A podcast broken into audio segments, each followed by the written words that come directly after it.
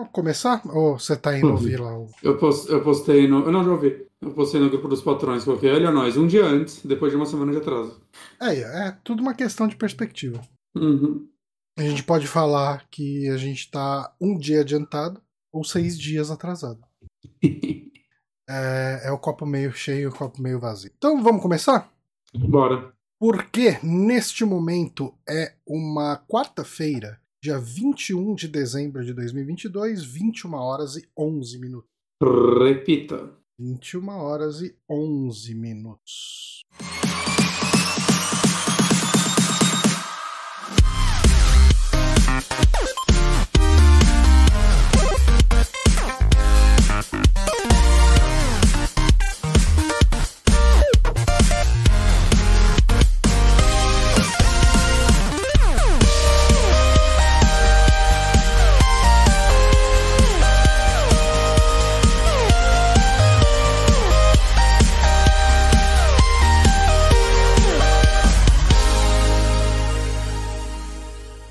Começando mais um saque aqui no canal do Super Amigos e também no nosso feed, o podcast do Super Amigos. Eu sou Johnny Santos, estou aqui com o Guilherme Bonatti.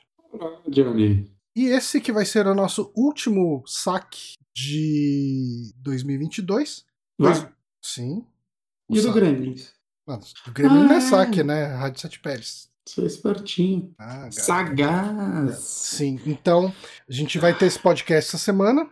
Uhum. Aí semana que vem a gente vai ter o do Gremlins e a gente vai tirar duas semaninhas de folga. Isso. E voltar pro pode, pro próximo podcast de filme, não sei. Não, não, é, vai ser duas, vai ser as duas primeiras semanas de janeiro, né? Então vai voltar com um saque. Uhum. E é, vai ter só um de cada. Na verdade, era pra gente essa ser a última semana, né? E a gente tirar a última de dezembro e a primeira de janeiro, né? Aham. Só que semana passada eu não consegui gravar. A gente não conseguiu gravar no domingo de novo, então foi arrastando. E eu não vou conseguir amanhã de novo. Então a gente conseguiu encaixar essa quarta corrida aqui. É. Pra não, não ficar um, um grande buraco, né? Pois é. E assim, a gente tá final de. Eu tô véspera de sair de férias, né? Essa semana. Uhum. Que possivelmente vai ser uma, umas férias que vão me chamar de vez em quando pra fazer uma coisa ou outra de trabalho. Pelo menos, não, pelo menos eu não vou viajar. Mas, enfim, final de ano tá uma correria, tá uma loucura. Ah, tanto que assim, eu tinha falado, putz, vou fazer uma pautinha aqui do que eu vou falar e tal. Pff, Não rolou. Assim, tipo, é, se já não bastasse o cansaço do trabalho, eu. ah, eu fui no Pilates hoje, o Pilates vai entrar em recesso. E daí a Uhum. professora resolveu, falou, vamos fazer uma castigadinha extra aí, já que você vai ficar Uhum. duas semanas sem Pilates. E ela Justo. deu uma. Cara, eu cheguei em casa, eu tomei um banho, eu deitei na cama e eu não levantei até a hora de comer, assim, de, de Caramba. jantar. É, Não que tenha sido muito tempo, né? Eu fiquei deitado na prática quase uma hora, mas é, eu cheguei detonado, cara. O negócio de fazer pautinha, organizar as coisas, não. Hoje não vai ser meio livrezinho, né? vai ser bem livre hoje. E ok, né? Porque a gente já tá um tempinho sem saque ou não? Ah, a gente gravou aquele como um runner a última vez. É, faz umas três semanas, Por aí. tudo isso. É, tá um tempinho. Então a gente Uhum. pega e faz aí um aquele bem bolado que a gente já fez algumas vezes, né? De é, Só pegar gostou, né? É, ah, isso. Falando em pessoal, gra- agradecer a galera que segue nos apoiando, a galera que nos apoiou no apoia.se barra superamigos durante todo esse ano de 2022. Assim, Uhum. a gente conseguiu cortar alguns custos né, do site, porque ah, assim, a gente tem noção de que a gente eh, teve uma queda drástica em número de ouvintes e tudo mais. Ah, e daí, consequentemente, o número de pessoas que apoiam a gente também diminuiu bastante. Uhum. Ah, e daí, na prática, assim, o que a gente precisa pagar hoje é, são a, a hospedagem. É, a hospedagem e domínio. Que Uhum. acaba rolando duas vezes por ano, né? Tipo, em. Inclusive, acho que já tá pra rolar, acho que em janeiro que rola. E, Hum. e lá pra julho rola a segunda parcela. Né? Só pra deixar o site no ar, porque a gente conseguiu ah, cortar o custo da hospedagem dos podcasts que a gente fazia no SoundCloud, mas depois que o dólar foi a 5 reais, assim. é, Não, tava não, não, não dava. Tipo, o dinheiro que a gente recebe do Apoia-se não paga o Apoia-se. Teve um mês que a gente não, pa é, não paga o, o- Desculpa. O dinheiro que a gente recebe do Apoia-se não paga o SoundCloud. Uhum. né? Então a gente foi pro, pro Anchor, que é de graça. Que a pessoa pode fazer uma conta do Anchor e hospedar seu podcast lá. Até o momento que eles Uhum. decidirem começar a cobrar. Mas por enquanto tá de graça. Então a gente tá usando ele. E, cara, ele tá aguentando bem. A gente não teve nenhum problema de gente reclamando que não consegue baixar, que, que os negócios vêm quebrado, né? É um. O Anchor é uma submarca do, do Spotify, então eu imagino que servidor para hospedar essas coisas eles têm, né? Ah, sim. Então é, acaba, acaba rolando bem. E eu queria agradecer também o pessoal que apoia a gente no Prime. Né? O Paulo Silva acabou de ah, se inscrever aqui com o Prime, 22 meses de inscrição. Muito Uhum. obrigado. Assim, o, o dinheiro do Prime ele é um dinheiro mais difícil pra gente pegar, porque a gente tem que esperar chegar a 100 dólares para aí os caras depositarem na nossa conta. Na prática, a gente tá recebendo uma vez a cada 5, 6 meses o dinheiro para juntar o Uhum. dinheiro que precisa. Uhum. E assim, eh, não tem muito o que fazer, porque a gente parou de fazer live de terça. Né? Quem sabe aí. Eu quero- ano que 2023 vem eu quero tentar fazer umas livezinhas a mais, agora Uhum. Que eu tô me mudando, eu vou ter um escritóriozinho mais confortável. Provavelmente vai ser só live do PC a partir de agora, porque não vai ficar tudo no ambiente. Uhum. Mas eu quero tentar fazer algumas livezinhas esporádicas. Sim, é, é, eu também queria voltar a fazer live. O problema é que os jogos que eu jogo não tem tanta graça ver live, né? Ah, É, jogo de narrativa é meio. É é meio zoado, né? A pessoa ficar vendo você assistindo uma história. Então, eu, eu, eu tô pensando em tentar umas lives daqueles jogos de terror retrô que eu compro bastante, jogo bastante no Steam. Eu acho que eles podem funcionar, porque não são jogos longos também, normalmente. Aham. Então eu acho que eles podem funcionar bem em live. Sim. Não, é, é, é uma possibilidade. Hoje, eu. Ontem, na verdade, assim, é, agora a gente já pode começar um pouco a- as indicações, né?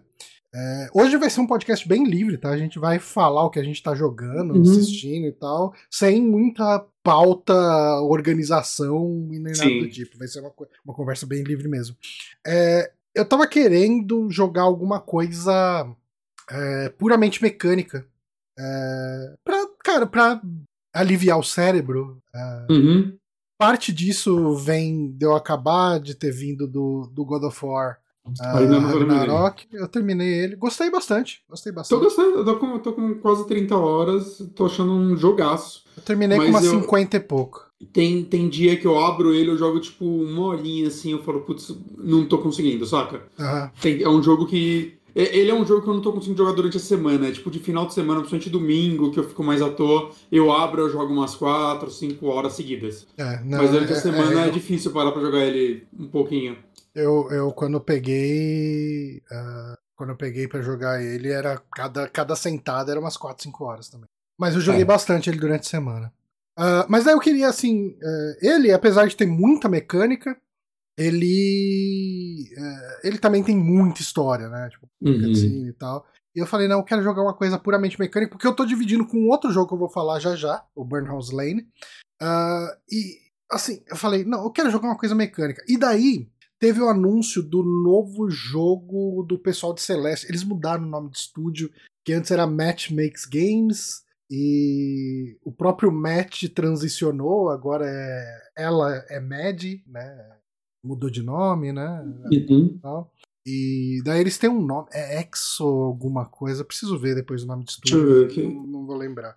Deixa, eu eu acho que eu tô com, eu tô jogando o, ah, enfim, pra falar, eu tô jogando Celeste, né, eh, de novo, que é puramente mecânico, Uhum. e deixa, bom, eu, E o- o- eu acho que o nome do estúdio pegava mais o nome dele porque ele era mais o, a pessoa à frente no começo. e Eu acredito que desde Celeste eu tenho a impressão que o estúdio deu uma ampliada assim na equipe, né? é, dá tem pra tido- imaginar com todo, com todo aquele time como sendo o estúdio, né. Uhum.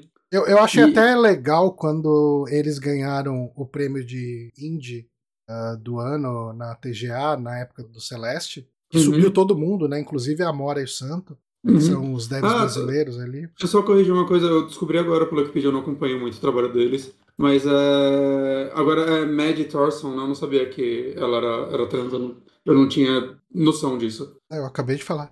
Ah, então, mas é quando, quando eu ouvi você falar Mad alguma coisa, eu pensei que era Mad tipo de de bravo, sabe? Ah, não, não, não, não. E aí eu pensei que era tipo um novo É, é nome Mad de estúdio de, só, tipo, amplo. Madalena, né? uma coisa- Ah, eu não tinha ideia disso, então fica a correção aí, perdão. Ah, é.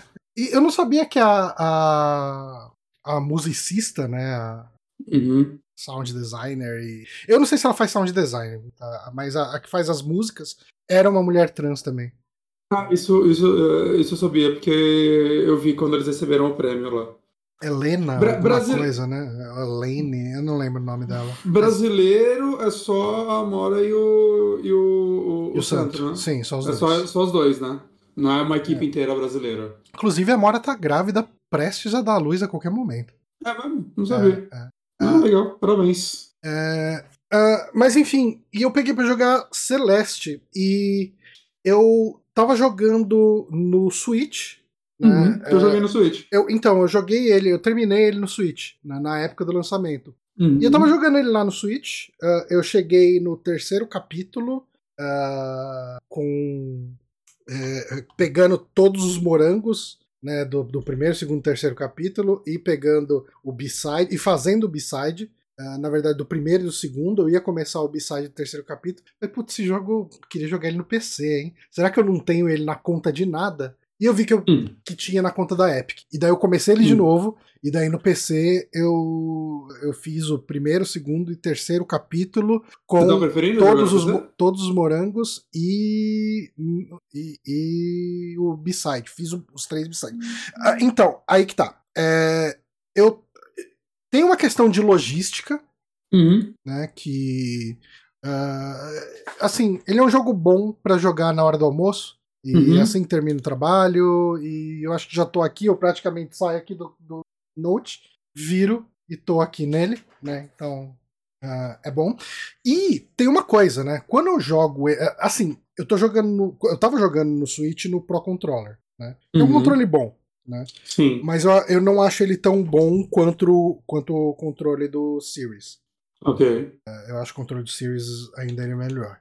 Ah, Ah. Mas ele tem uma questão que, pra mim, fez eu valorizar E- absurdamente o jogo, que é lá no. Na... Mesmo quando eu joguei no Switch, eh, quando eu jogava com fone de ouvido, eu não jogava com esse fone de ouvido. Uhum. É um fone de ouvido bom, né? Pra quem tá vendo a transmissão. É um fone de ouvido. O meu é um Super Lux, alguma coisa. Ele é um fone. É um fone chinês com uma qualidade muito boa. Uhum. E eu comecei a jogar agora no PC usando esse fone. Cara, o design de som de Celeste é uma É. sacanagem, cara. É, cara, ele é muito bom. E assim, eu não percebia isso jogando no Switch. Hum. Eu ele tem os efeitos de ambiente, de eco, de. Cara, a pisada da, da Madeleine, né? Que é a isso, né? Não chama ela de Celeste, mas Celeste é a montanha. Ah, sim, é verdade. O, o jeito que ela pisa em cada tipo de solo tem um efeito sonoro diferente e, cara, ele é feito com cuidado e ao mesmo tempo jogar ele aqui. Meu monitor não é um monitor muito grande, mas eu tô mais perto da tela do que quando eu tô jogando na sala, na televisão. Você percebe os detalhes que eles fizeram de movimento na pixel art, até no cenário, coisa assim. Cara, ele é um jogo como poucos eu vi com tanto cuidado em detalhe que quase ninguém vai notar.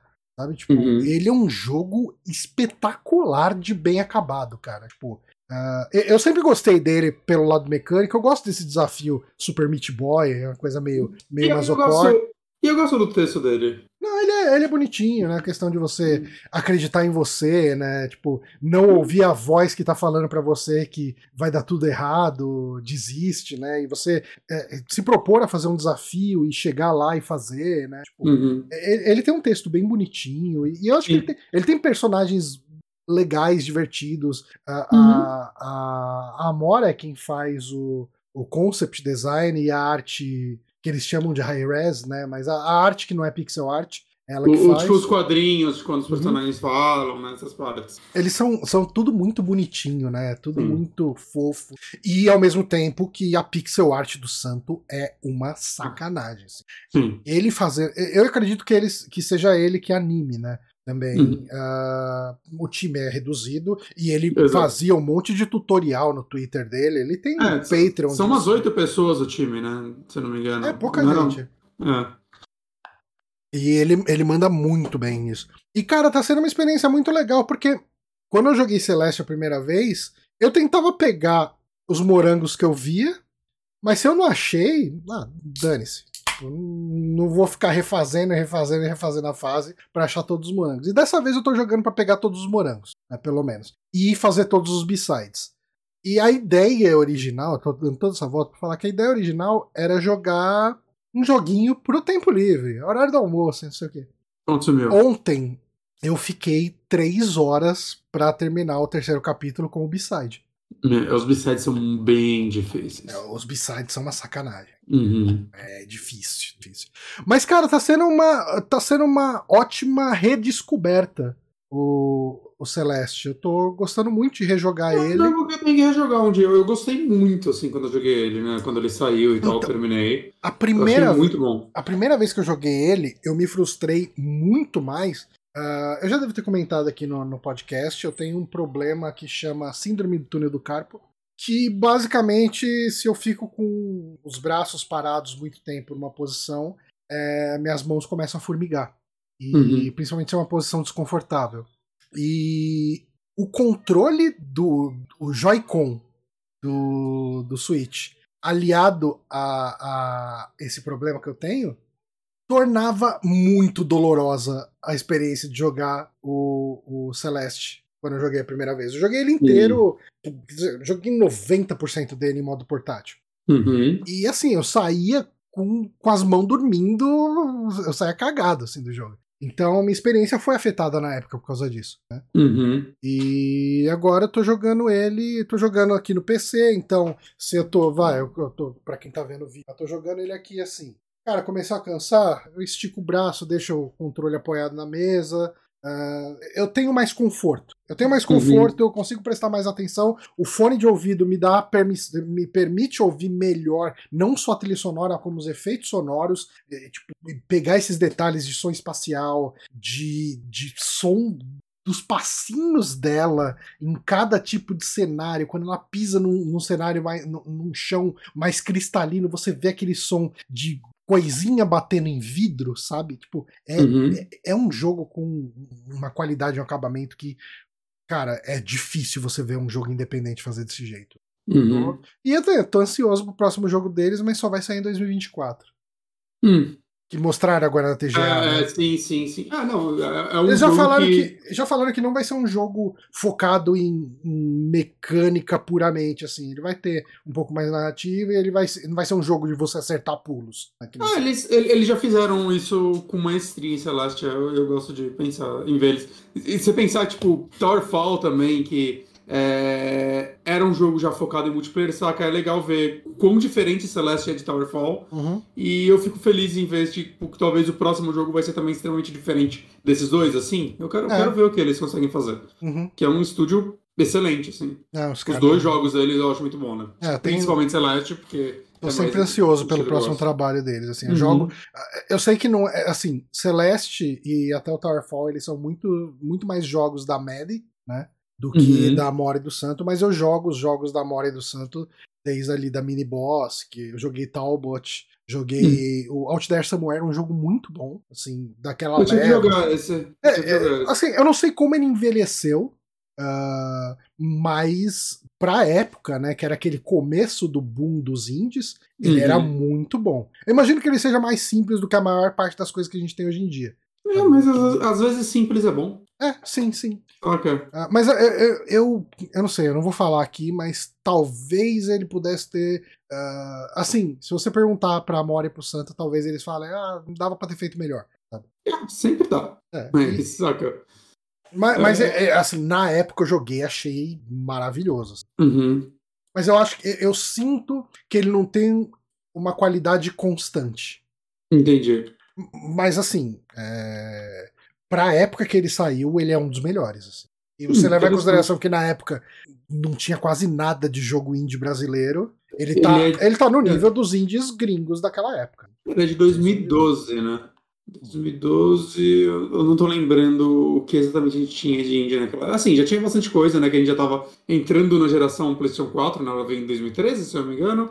Né? Então já tinha tido o boom, o primeiro boom dos indies, né? Com Xbox é, Arcade, né? Jogos como Super Meat Boy, Castle Crasher, né? Essa, uhum. Teve essa onda que começou a, a não ressuscitar, né, mas a trazer esses jogos, né, que é, trazer o jogo indie, é trazer o jogo indie pro console, principalmente, né? Não, é, mas eu quero dizer que ressuscitou vários gêneros, né? ah, sim, isso, com certeza. É... Então, assim, já é. Já veio uns 5 anos depois disso, que isso daí acho que a gente tá falando de 2007, mais ou menos, 2008, né? É, por aí. Mas, né, ainda, eu acho que ainda, eu acho que os indies explodiram demais na geração passada, né? Tipo, cresceu muito. Uhum. Tá sempre crescendo, né? Normal. O que é ótimo. Sim. Mas é isso. Quer, quer fazer uma indicação sua? Daí depois a gente vai intercalando aí você. Ah, eu posso falar rapidinho de um jogo que eu comecei a jogar. Na disclaimer, recebemos a chave, que é o Need for Speed Unbound. Que eu reparei recentemente que eu.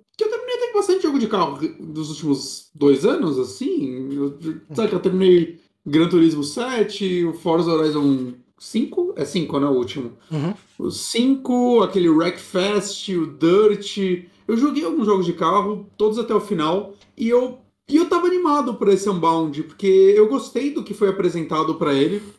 Né, eu, diferente de muita gente, eu amei o visual desse jogo. Uhum. Né, aquele lance de misturar um lance meio cartoon, anime, com um jogo realista. Me dá a impressão de que a ideia dele, dessa parte cartoon é, as, eu posso estar completamente errado, mas às vezes me dá a impressão de que isso veio depois do desenvolvimento, assim, tipo, hum, não, não, parece foi, que era foi encaixado inicial. depois né? E aí pode ser que gere a estranheza, né? Eu vi gente, tipo, o Bronco mesmo comentou que ele ia gostar muito mais se o jogo fosse 100% cartão. E eu acho que se o jogo fosse 100% cartão, ele tinha potencial para ser, tipo, um, um, um jogo, um destaque gigantesco, assim, uma coisa linda. Uhum. Saca? Porque a parte cartão dele é muito bonita e a parte realista dele também. E aí vai do quanto você aceita essa contraste. Eu gosto uhum. dessa contraste, mas um ladinho meu se pergunta, hum, como seria ele ser 100% saca? E full nessa. Uhum. E tem o lance dele ser o primeiro Need for Speed feito pela Criterion desde 2012, que eles fizeram. 2012 não, 2013, que eles fizeram o Rivals, que eu não joguei. O último Need for Speed que eu tinha jogado, de fato, foi o Hot Pursuit de 2010.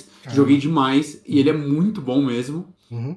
E, e, a Criterion fez os Burnout, né? Que são jogos que eu amaria de ver voltar, eu acho eles muito legais, né? E nos últimos anos eles viraram. A EA tacou eles para estudo de suporte, né? Eles fizeram aqueles ah, suporte para Star Wars Battlefront, Battlefield 5, o último Battlefield, né? Então é legal ver um, um estúdio que se especializou nesse tipo de jogo voltando, né? E podendo fazer um, um jogo deles de novo.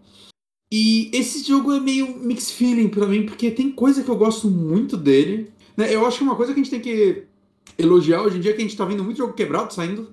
É, ele tá redondinho, ele tá rodando muito bem no console. Eu, eu, senti umas quedinhas de frame em umas partes mais caóticas, mais beleza, mas eu vi o povo, o John do Digital Foundry, maluco falando, caralho, é um jogo de PC que tá rodando perfeito no PC. Porque os últimos, tipo, a gente vai falar de Marvel já já, o, o Marvel tá um desastre no PC, assim.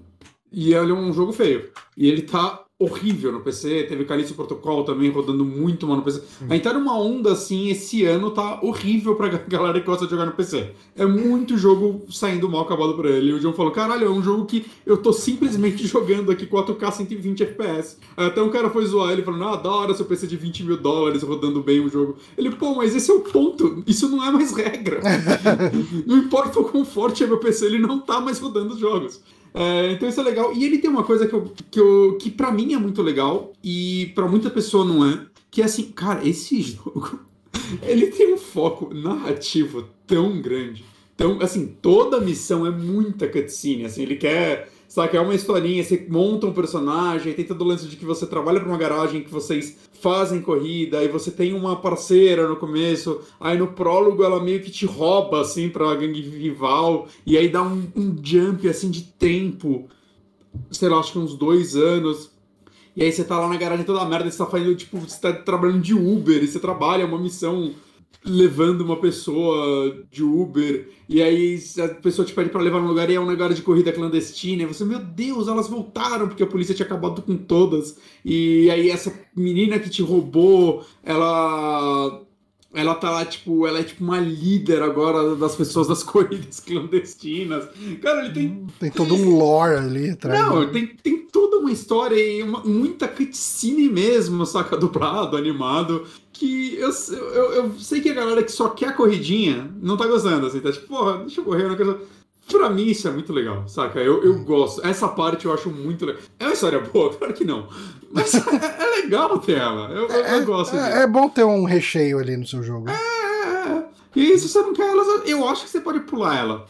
E a mecânica de corrida dele ela é, ela é legal, porque assim, ele é 100% arcade, saca? Ele é um hum. jogo completamente baseado em em drift e dar turbo e os caralho. Porque ele tem um lance que eu acho muito legal que é assim, né?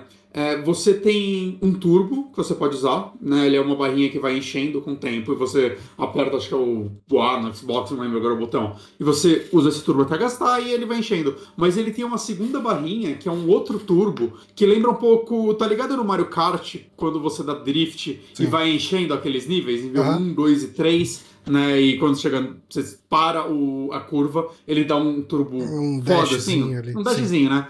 No caso desse, meio que várias coisas que você faz, que é tipo tirar fina de carro, é, pegar vácuo deles, dar drift, né, e tudo mais, vai enchendo também uma barra amarela, que também tem três níveis. E quanto mais ela enche, né, você pode, tipo, quando ela chega no nível, ela vai abaixando, mas você consegue, tipo, ter um tempo para você continuar ligando combos e voltar a encher ela. Né? E quanto mais ela enche, você aperta o botão de turbo, ao invés de segurar, só aperta, e aí você dá um turbo animal, assim, saca? É um negócio realmente muito bom. Não é igual ao Mario Kart, que é um dashzinho, é realmente um turbo que pode virar a corrida, assim. Né? Quanto, se você encher até o terceiro nível. Então eu acho legal, assim, que ele tem esse lance de ser. ser... Eu gosto desse, desse controle, saca? De de ter algo a mais, assim, né? Não, não, ser só a corrida de você saber acelerar e frear na hora certa, né? Ele Sim. tem essa mecânica de turbo que eu acho muito, muito legal, que dá um. dá um. dá um temperozinho, assim, pro, pra jogabilidade dele. Mas, assim, ele tem um ritmo que tá me desanimando. Porque o que hum. acontece? Assim que acabou o prólogo, você entra tipo, nessa história e o que acontece é que você precisa de X dinheiro e algum carro específico, né, de um tipo A, eu acho, ou melhorar seu carro até lá, para você poder entrar na super corrida. Uhum. E o que acontece é que tem uma semana inteira para você conseguir esse dinheiro, e aí o que acontece? Ele tem um mapa aberto, que para mim já. Eu não aguento mais jogo de corrida com mapa aberto. Eu acho um saco já. É, toda corrida é... você tem que andar 5km para chegar. Você tem que andar 5km para chegar no lugar para finalmente poder correr. Uhum. Né? E. E ele meio que tem um lance de tipo, você vai, você tá de dia e você começa a fazer as corridas. Você faz uma corrida. Quando você acaba a corrida, né, você tem uma barrinha que vai enchendo, que é o quanto você. É tipo uma notoriedade da polícia. Conforme ela vai enchendo, a polícia começa a te perseguir. E tá. quanto mais ela enche, mais polícia vem.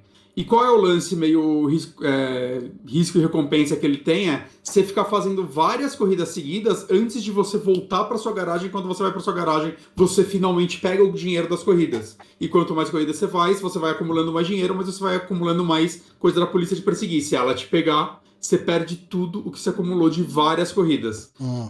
E a lance que você tem esse tempo para você conseguir esse dinheiro para fazer a super corrida. Mas é o lance dele, eu vi muita gente falando isso, é que ele é um jogo de corrida com muito grind. O que eu quero dizer é. Cara, pelo menos para mim, que eu não sou um jogador muito bom, no normal esse jogo tá difícil de arregaçar. E eu vi muita gente falando que, tipo, não, não, é pra ser assim, você não vai ganhar corridas. Você não vai. Uhum. Saca? Você vai chegar em terceiro, quarto, às vezes até quinto e ganhar um pouquinho de dinheiro. E com esse pouquinho de dinheiro, aos poucos você vai melhorando o seu carro para refazer essas corridas e finalmente ter dinheiro bastante para começar a ganhar elas tá. e ir para outras corridas e resetar basicamente isso. Saca? Você vai para agora com corrida de níveis maiores e você vai ter muita dificuldade nela e aí você vai começar a perder e aí você vai de pouquinho em pouquinho juntar dinheiro para finalmente montar um carro legal e vencer. Você sabe ela. se ele tem algum tipo de season pass que te dá muito não, dinheiro. E... Não vi nada disso. Tipo, se ele tem, tá bem escondido. Porque assim, o jogo não me tentou vender nada hum. enquanto eu jogava. Tá, eu acho que se ele tentasse, isso ia estar tá virado um escândalo. Tá. Porque aí a gente ia culpar isso pelo grind. Tá. Né? Mas, cara, isso torna o jogo muito maçante, porque é tipo. Mano, você fica horas sem ganhar nada, até você finalmente ganhar, e tudo isso nesse lance de.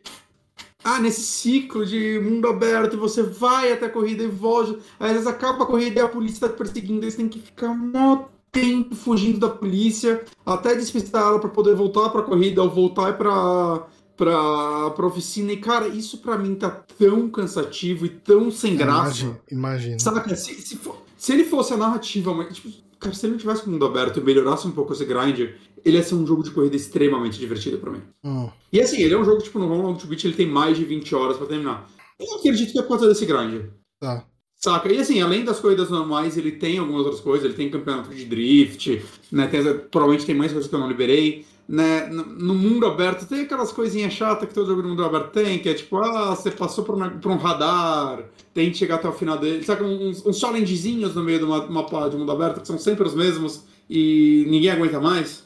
E, cara, isso para mim é tão desanimador, assim, porque eu, eu, eu literalmente queria continuar jogando ele por causa da história. É. Tipo, não é por ser uma grande história, porque é um jogo de corrida com uma historiazinha divertida e tal. Quero, queria ver. E porque a customização dele é muito legal, que você tem a customização do carro, da parte mecânica, tem do seu personagem, né? Você pode customizar ele inteiro, comprar roupa tudo mais.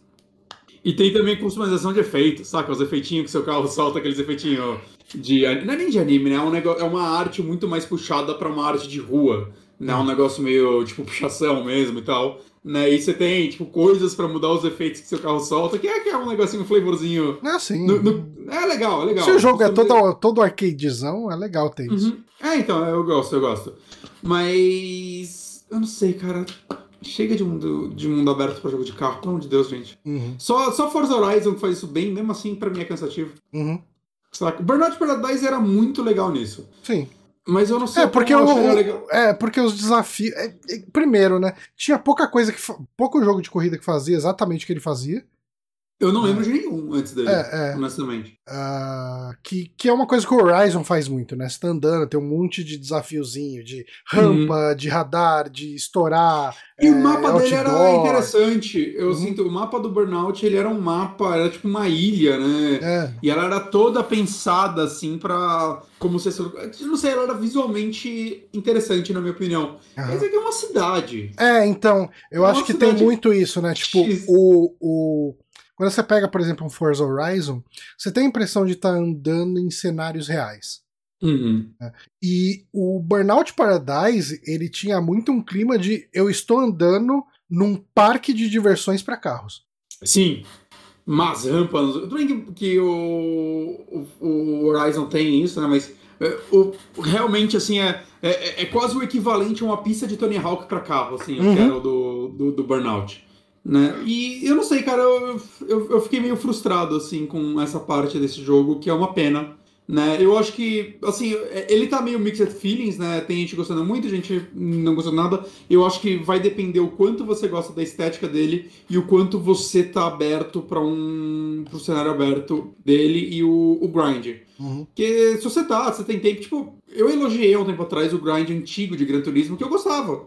Mas eu não sei se eu aguentaria hoje em dia também, porque ele também tinha muito disso. Uhum. Né? apesar do. E o 7 ele é mais simples nesse sentido. É, mas eu não sei, assim, eu, eu só me cansei assim já. Eu talvez não seja o momento, mas eu consigo ver muita gente gostando dele, mas ele é um jogo que, tipo, veja direitinho assim o que ele é antes de comprar. É.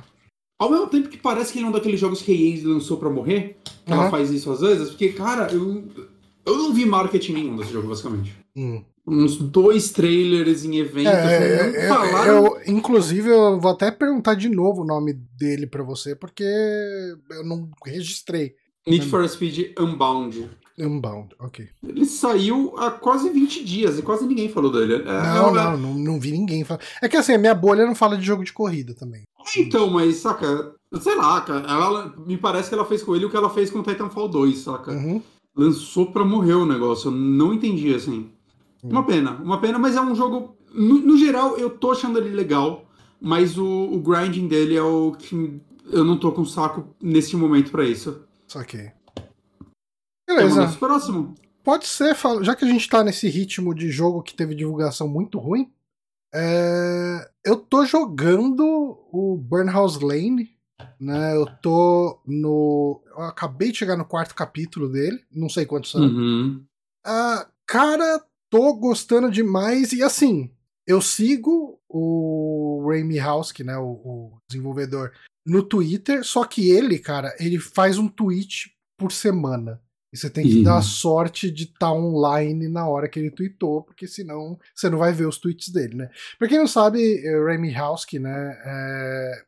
ele é o criador de Cat Lady, que é um jogo que já falei um monte de vezes aqui, eu sempre cito ele aqui, é um, é um dos meus jogos favoritos da vida.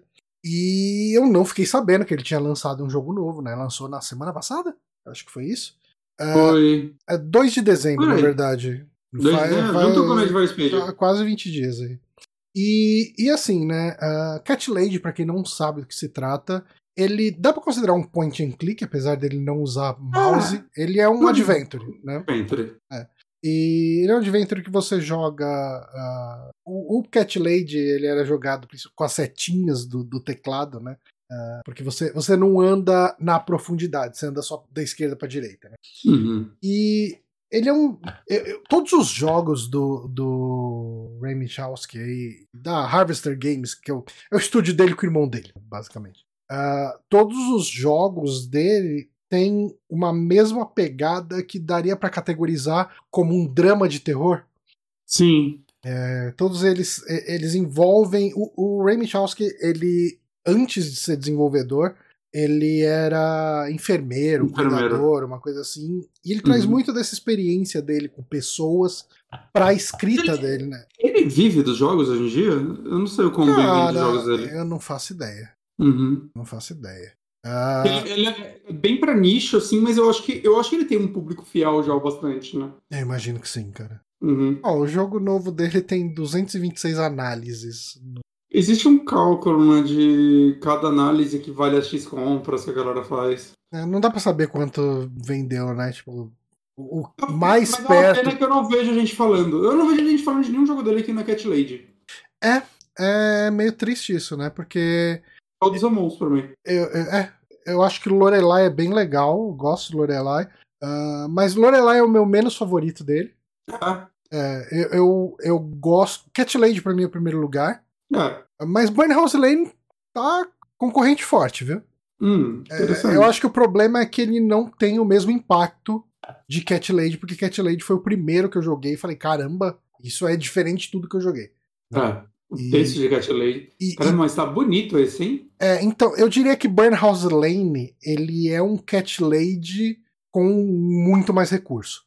Uhum. Né? Ele é um Cat Lady muito mais bonito. Ele é muito parecido com Cat Lady. Mas enfim, eu gosto. Uh, a minha ordem de preferência dos, dos outros jogos dele uh, acaba sendo aí o Cat Lady, o remake do Downfall e, uhum. e o Lorelai. Não que eu desgoste de Lorelai, mas é, eu gosto mais da loucura que é o Downfall.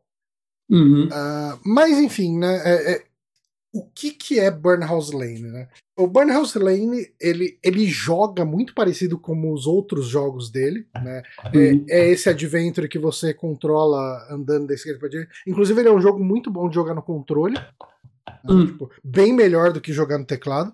Ah, é, porque... porque eu lembro que eu jogava na setinha, assim. Não, você joga na setinha, mas tem hora que você vai usar item que fica meio chatinho. E esse jogo ele tem um combate.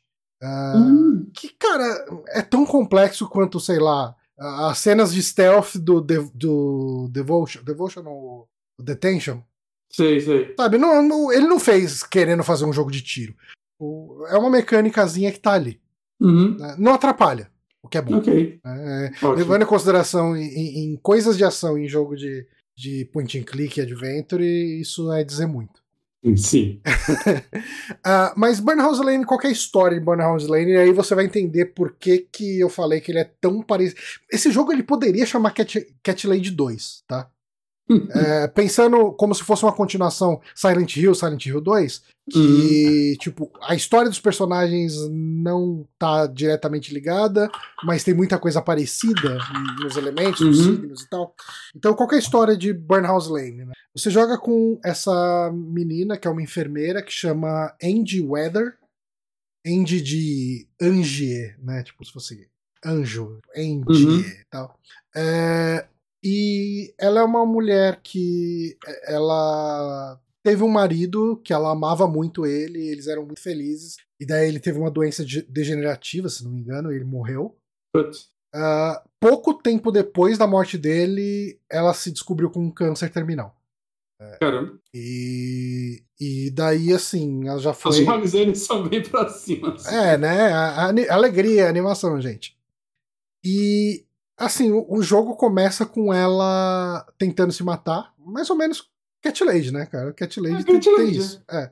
E, e daí ela acaba não morrendo. Ela tenta se enforcar numa coluna ali do prédio dela. Tipo, a, a, coluna não aguenta, quebra, cai e ela acaba repensando se ela quer mesmo morrer ou não. tal.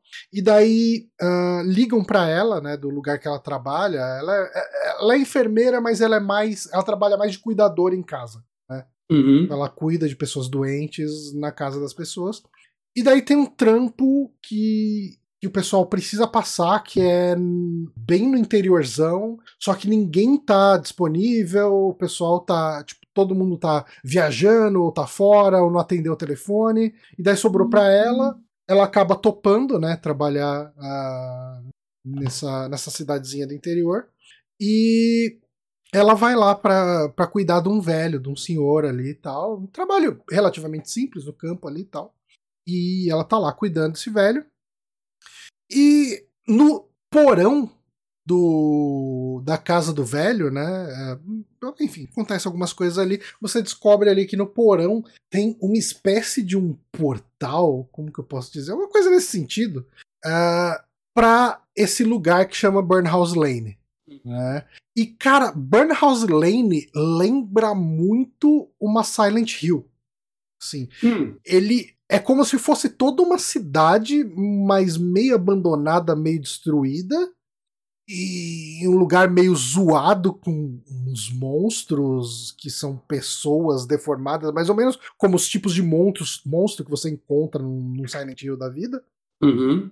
E pelo que entendi até agora, né, na história, ele é um lugar para onde vão pessoas com problemas e principalmente suicidas. Uhum. E, e, ela é conduzida para lá. E chegando lá, uh, você acaba. Você Cara, essa Burnhouse Lane me lembrou muito Silent Hill 2. Eu até fiz um tweet uh, falando disso. É, falando disso, não, eu, fiz, eu postei um, um, print ali. Que tem uma hora que você tá num banheiro e você acha a carta que a Maria mandou pro, pro. Como que é o nome do protagonista do Silent Hill 2? O James. Do, pro James. Ah, sim. Ah, uma carta de uma tal Maria, tá falando que queria encontrar o, o namorado dela no lugar que eles iam. Uma coisa assim. Tipo, você encontra essa carta nesse lugar. Então é uma, é uma influência declarada. Uhum. Mas o que eu falo é. Sabe quando você encontra pessoas tipo. A, a eu esqueci o nome. É Agatha, o nome da, da mulher que você encontra no, no Silent Hill 2? Não sei. Não. Eu posso estar com. Não, acho que não é ah, é a Agatha. Tem a Maria e a Mary. Não, então tem a Maria não. Mary. Não, tem aquela mulher que era abusada pelo pai, pelo irmão. Ah, sei, eu esqueci o nome. Tá. É, tem isso, tem uma. O, aquele gordinho da arma ali também, o Ed, né, uhum. né? O nome dele. Sim. O tipo de pessoa que você encontra em Burnhouse Lane lembra esse tipo de pessoa? Ok. E é, é, então, tem todo esse aspecto visual de uma cidade detonada, tipo Silent Hill. Então, a, a influência é muito clara. Né? E lá em Burnhouse Lane você encontra uma entidade que é uma espécie de um gato que fala, um gato grande, que. Tipo, como se fosse um gato do tamanho de um tigre. Uhum. Né? Só que é um gato meio magrelo, meio estranho, assim. E ele faz uma proposta para você, mais ou menos que nem em Cat Lady, que a Queen of Maggots fala pra, pra Susan que ela tem que matar seis vermes né? Sim. E tal. Uh, nesse fala, tipo, tem. Eu não lembro se ele especifica o número. Eu acho que ele fala que são cinco pessoas que você tem que trazer para ele. Né? E ele fala que se você fizer isso, ele vai te dar a vida de novo. Ok. É, e assim, eu não sei se isso é intencionalmente dúbio, do jeito que ele fala, pra no final ter algum plot twist que você vai ver que ele tá te enganando. Uhum. Ou se eu só interpretei coisa demais, subtexto demais. Uhum. Uh, mas o que a, a Andy assume a partir disso aí é que é, bicho vai. O gato lá, a entidade gato, vai curar o seu câncer e você vai poder ter uma vida normal. Porque isso é uma coisa interessante, então, talvez esse aspecto diferencie né, a Andy da Suzy, da, Susan, lá do, do Cat Lady. Porque hum. a Susan é uma pessoa desesperada que, que tá em depressão profunda e ela quer morrer. E uhum. já a Andy, ela quer viver só que, assim, porra, mano, eu vou ter que ficar brigando com essa merda de câncer. Já me falaram que é terminal, eu vou ter que ficar fazendo quimioterapia, passando por tudo isso, então eu vou me matar logo. Mas ela não quer morrer. Então, tipo, é, é um aspecto da personalidade dela que é diferente. Uhum. E a partir daí começam as missões, mais ou menos que nem Cat Lady, de você ir atrás uh, des, dessas pessoas para matar. E daí, assim, a Andy ela tem essa. Ela consegue entrar e sair de Burnhouse Lane. O que dá, uhum. o que dá a entender é que quem tá em Burnhouse Lane tá condenado a ficar lá. E tem um dos personagens, um dos primeiros personagens que você conhece, é um cara que tem um restaurante, está tudo podre ali no restaurante dele, tudo zoado, e no porão o cara cuida da namorada dele, que ele fica jogando carne para ela ali embaixo, e é uma mulher toda deformada, toda gorda, mais ou menos o esquema da, da namorada do, do protagonista do, do Downfall. Sei. Meio que nessa pegada, sabe? Uhum. E parece que o cara tá lá e ele tem essa loja de kebab dele lá, sei lá, esse restaurante dele, e ele tá ok. Fala, ah, não, tipo, tô aqui eu e minha esposa, mas não desce lá não, que ela é muito agressiva. Sabe? Tipo, a mulher acorrentada ali, toda zoada ali embaixo e, e beleza, sabe? E, e daí, assim, uh, uma coisa que esse jogo tem que Cat Lady não tem é, é tem a questão do combate, né? Que é, é um combate mega simples. Né? Uh, tem uma cena ali que você tem que matar uns zumbis. E, cara, é, é apertar o, o gatilho para segurar a arma e apertar um outro botão para atirar, sabe? Quer dizer, apertar um botão para mirar e o gatilho para atirar. É, você só tem que tomar cuidado para recarregar e tal. É só para ter um elemento a mais de tensão pra parte terror do jogo, né? Porque os jogos. E se do... você morre, tem alguma punição? Se você... Ah, que você volta do último save. Hum. Né? Tipo, assim, até agora os saves eles estão relativamente perto para mim. Teve uh, na hora de matar o primeiro dos, dos caras ali que o gato lá mandou matar, o save era meio longe, eu morri tipo umas três vezes. Uh, mas uhum. não era por causa de combate. Era hum. que era uma cena que o cara tava. O cara tava torturando uma mulher e ele tinha uma outra mulher em choque uh, num, num quarto. E daí você tem que usar uma injeção de adrenalina nessa outra mulher para ela acordar e ela começa a gritar. Aí você precisa desligar um vinil que tá tocando ali pro cara ouvir a mulher gritando. E é, assim, é um grito angustiante, assim, essa mulher uhum. gritando ali. O, o, o Ray Michalski, ele sabe criar umas cenas perturbadoras. Ele, ele manja muito de fazer isso. Cara, eu acho que as, a visão de cenário de, de lugar cagado, de lugar infernal que ele tem, casaria muito bem para um, uma direção de arte de um Silent Hill novo, de uma reimaginação de Silent Hill. Porque ele pensa sim. nos cenários muito zoados, muito perturbadores, cheio de coisa zoada ali, né? Sim, sim, sim, concordo. E, e daí, cara, tinha uma série de coisas que você tem que fazer por cara não achar você enquanto você tá tentando escapar desse, desse lugar. Né? E eu fazia alguma coisa errada, o cara me via e me matava. Eu tinha que dar load uhum. e fazer de novo toda essa parte de usar adrenalina na mulher, ir lá, desliga o vinil, faz o caminho de volta todo ali e tal, e, e tentar uma coisa diferente para ver se eu não morro. Sim. Né? Mas foi o único cenário que, que demorou um pouco mais para eu conseguir. E daí ele tem o, o, ele tem um pouco de, desse combate que eu falei.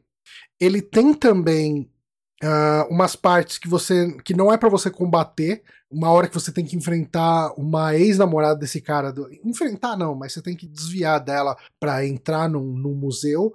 É, ele tem um lance que quando você tá correndo, você aperta um botão e você dá tipo uma esquiva.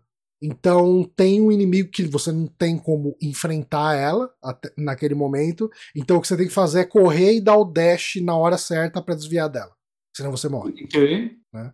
Uhum. Ele tem essas mecânicazinhas. Ele tem uma outra mecânica. É, pelo que entendi, a cada, a cada um desses caras que você mata, você ganha um poder. Né? Hum. E, Mega Man.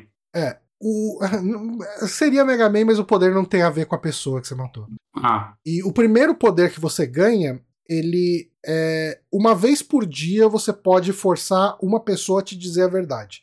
Uhum. Né? E assim, se você acha um item que é bem fácil de achar, você consegue usar duas vezes esse poder.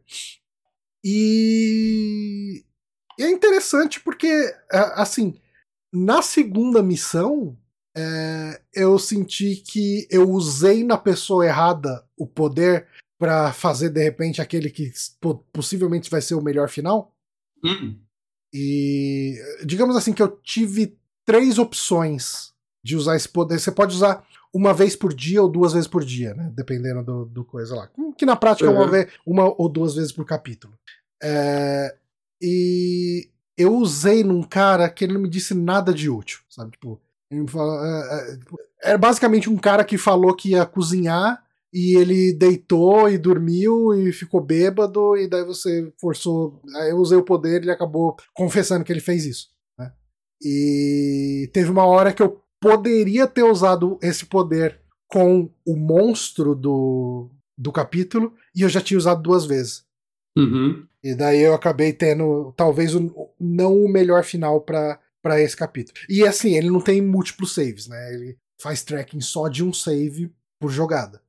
Então, a ideia é que você lide com as consequências. Né? Ah, ok, justo. É. E beleza, eu, eu acho que. Eu acho que o Rain Michel. Todos os jogos do Rain que a gente jogou, eles têm mais de um final. E eu acho que todos uhum. os finais são críveis pra história. Uh, sendo jogos dramáticos, às vezes o final pior ele até tem mais a ver do que com o tom da história do que o final mega feliz? Sim, sim. Então, concordo. então eu tô jogando e eu vou lidar com as consequências e beleza.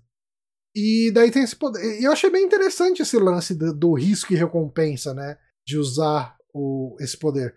É, assim, jogando. Se eu fosse jogar de novo, talvez eu teria dado um load depois de, de usar o poder no cara que não me falou nada de útil. Talvez. Uh, mas. É, eu tô seguindo, eu vou seguir nesse save do jeito que tá e beleza. Depois, quando eu terminar, talvez eu, eu faça outro final, ou vejo no YouTube. É, não é uhum. é como se eu ligasse pra conquista e qualquer coisa do tipo. Ah, sim. Mas assim, cara, eu falei bastante dele. É, ele é um tipo de jogo assim. Ele é muito focado em história. Uh, ele é muito focado em você. A gente tá aqui num podcast, né? Majoritariamente. Tem uma outra pessoa assistindo a gente aqui ao vivo e a gente não tá mostrando vídeo dos jogos e tal. Mas esses jogos do, do Rain, eles têm um visual muito legal. Acho que ele é muito criativo nas visões de inferno, de, de terror psicológico dele. Ele sempre manda bem. Ele sabe fazer coisas perturbadoras. Eu, eu gosto muito né, do trabalho dele. E assim, cara, esse é um. Então, esse é um jogo que você chegou e falou para mim: oh, você viu que saiu o jogo novo do, do Ray Michalski, né? Você falou da Harvester Games. Uhum. Eu falei, nossa, eu não tinha visto. Aí eu cheguei, fui e comprei. Assim, pra, é. eu não tenho qualquer dúvida em relação aos jogos desse cara. Saiu, Sim. eu comprei. Tipo, eu só não comprei no dia 2 de dezembro porque eu não sabia que esse jogo existia. então, cadê esse jogo? Ninguém tá falando dele. É. Muito triste isso. Eu tô eu ainda gostando, não peguei, mas eu vou pegar em breve. É, eu tô gostando muito dele, assim. Ele é, é como eu disse, ele poderia chamar Cat Lady 2. E vale falar, 28 reais. Cara, muito barato, né, cara? Muito Roda no, numa batata frita, se você tem uma batata frita, você consegue jogar ele. Uhum. Né, e 28 reais. É uma pena que ele só tá pra PC, né? É um jogo que eu. Nossa, eu adoraria que os jogos dele saíssem pra Switch. Nossa, e, e, pior que esse jogo ele foi muito pensado em, em controle. É, então, putz, eu adoraria, eu adoraria. É, cara, 28 reais, cara. Uhum. É nada. Não lanche do Mac. É. Nossa, tem, você não consegue comprar uma promoção com 28 reais. Talvez um, aquele cheeseburger sem graça deles. É, pode ser. Mas assim, como todos os jogos desse cara, recomendo demais. Ah, se você tem problema de, ah, eu não gosto de jogo de terror, eu não gosto de tomar susto. Os jogos do Rain, eles não são jogos de jump scare. Eles não são jogos de, de tomar sustinho, eles são. Eles têm muito mais um, uma narrativa de terror e um ambiente de terror, né? uma ambientação de terror. Ele não é um jogo de ficar te dando susto. Ele quer contar uma história e quer mostrar um lugar perturbador. E, e, assim, ele é, ele é um gráfico muito estilizado, sei lá, coisa mais perto que eu consigo imaginar uh, é, para fazer uma referência é aquelas colagens, montagens que aparecem de, em coisas do Monty Python, que é umas misturas de desenho ultra realista com pintura. é uma coisa meio assim. O tipo de arte dele não é uma arte Uh, extremamente gráfica e realista demais, uh, ao ponto de fazer um gore que te choca. É, é, eu acho que ele estiliza a arte dele o suficiente para conseguir passar até por gente que não é muito fã de terror. Mas, é, cara, eu recomendo demais. É, semana que vem, né, que começa minhas férias mesmo, possivelmente vou pegar o primeiro dia das férias para jogar. Eu devo maratonar ele e ir até o final. Uh, e, e, e, quem sabe jogar de novo, medindo melhor minhas decisões, sei lá. Uhum. É isso. Burnhouse Lane, recomendo demais. Quero jogar ainda. Em breve. E aí, que mais você tá jogando, assistindo, coisa que você quer falar? Eu vou falar de um jogo que eu nunca falei aqui, apesar de eu ter pegado do lançamento. Eu, de tempos em tempos jogava um pouquinho, mas nas últimas, sei lá, duas semanas eu peguei para focar nele. Que é o Hyrule Warriors Age of Calamity, hum. que é o segundo Musou de Zelda, que é aquele mais. É, a, a, pegada dele era contar uma história prequel do Breath of the Wild, né? A história que se passa 100 anos antes, né? A é. história da guerra. Ele não faz muito isso, né? Acho que esse micro spoiler todo mundo já deu, né? Porque ele é meio.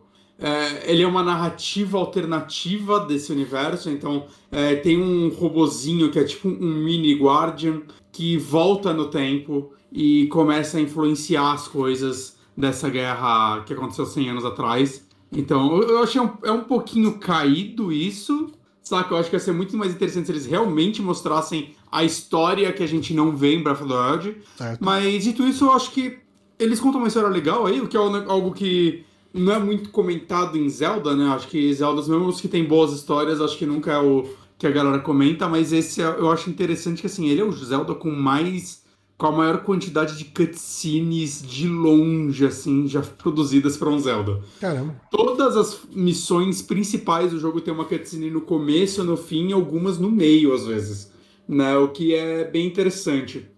E, assim, eu, eu, terminei a história principal, né? Agora eu tô fazendo as coisas alternativas dele e as histórias da DLC. Que ele teve muito conteúdo de DLC e tal, que eu acabei pegando. E, cara, assim, eu, eu, eu amei esse jogo, porque ele é interessante. Eu, eu, eu falo que, tipo, o primeiro Hyrule Warriors ele é muito um Musou com skin de Zelda. Tá. É... Esse jogo ele parece um Breath of the Wild com skin de Musou, sabe? Ele, ele é mais Zelda do que Musou. Caramba. Então. As Mas missões... como funciona? Porque assim, o, o, um é muito aquele jogo de crowd control, né? De, de você enfrentar Sim. uma porrada de inimigo e controlar território e, é, e tal. É e, muito mais sobre dominar bases, né? Hum. O Musou, se você olhar bem, é muito um RTS que você tá controlando um personagem no meio certo. do exército. Né? É isso mesmo. E, e, isso é um negócio que eu acho que demora, para mim mesmo demorou para clicar, né? Eu ficava, ah, mas só não tem graça, né? Você fica aí matando um milhão de inimigos, não tem desafio. E quando você pega para jogar um a fundo, você descobre que o desafio dele não é no combate contra inimigos individuais, né? É, é literalmente na parte de você ter que controlar territórios, dominar eles, e esse ele tem um meio termo, tipo, as missões eles são fechadas, é, o, mapa dele é tipo o mapa de Hyrule inteiro do Breath of the Wild, com vários ícones lá e cada ícone é uma missão ou alguma coisa.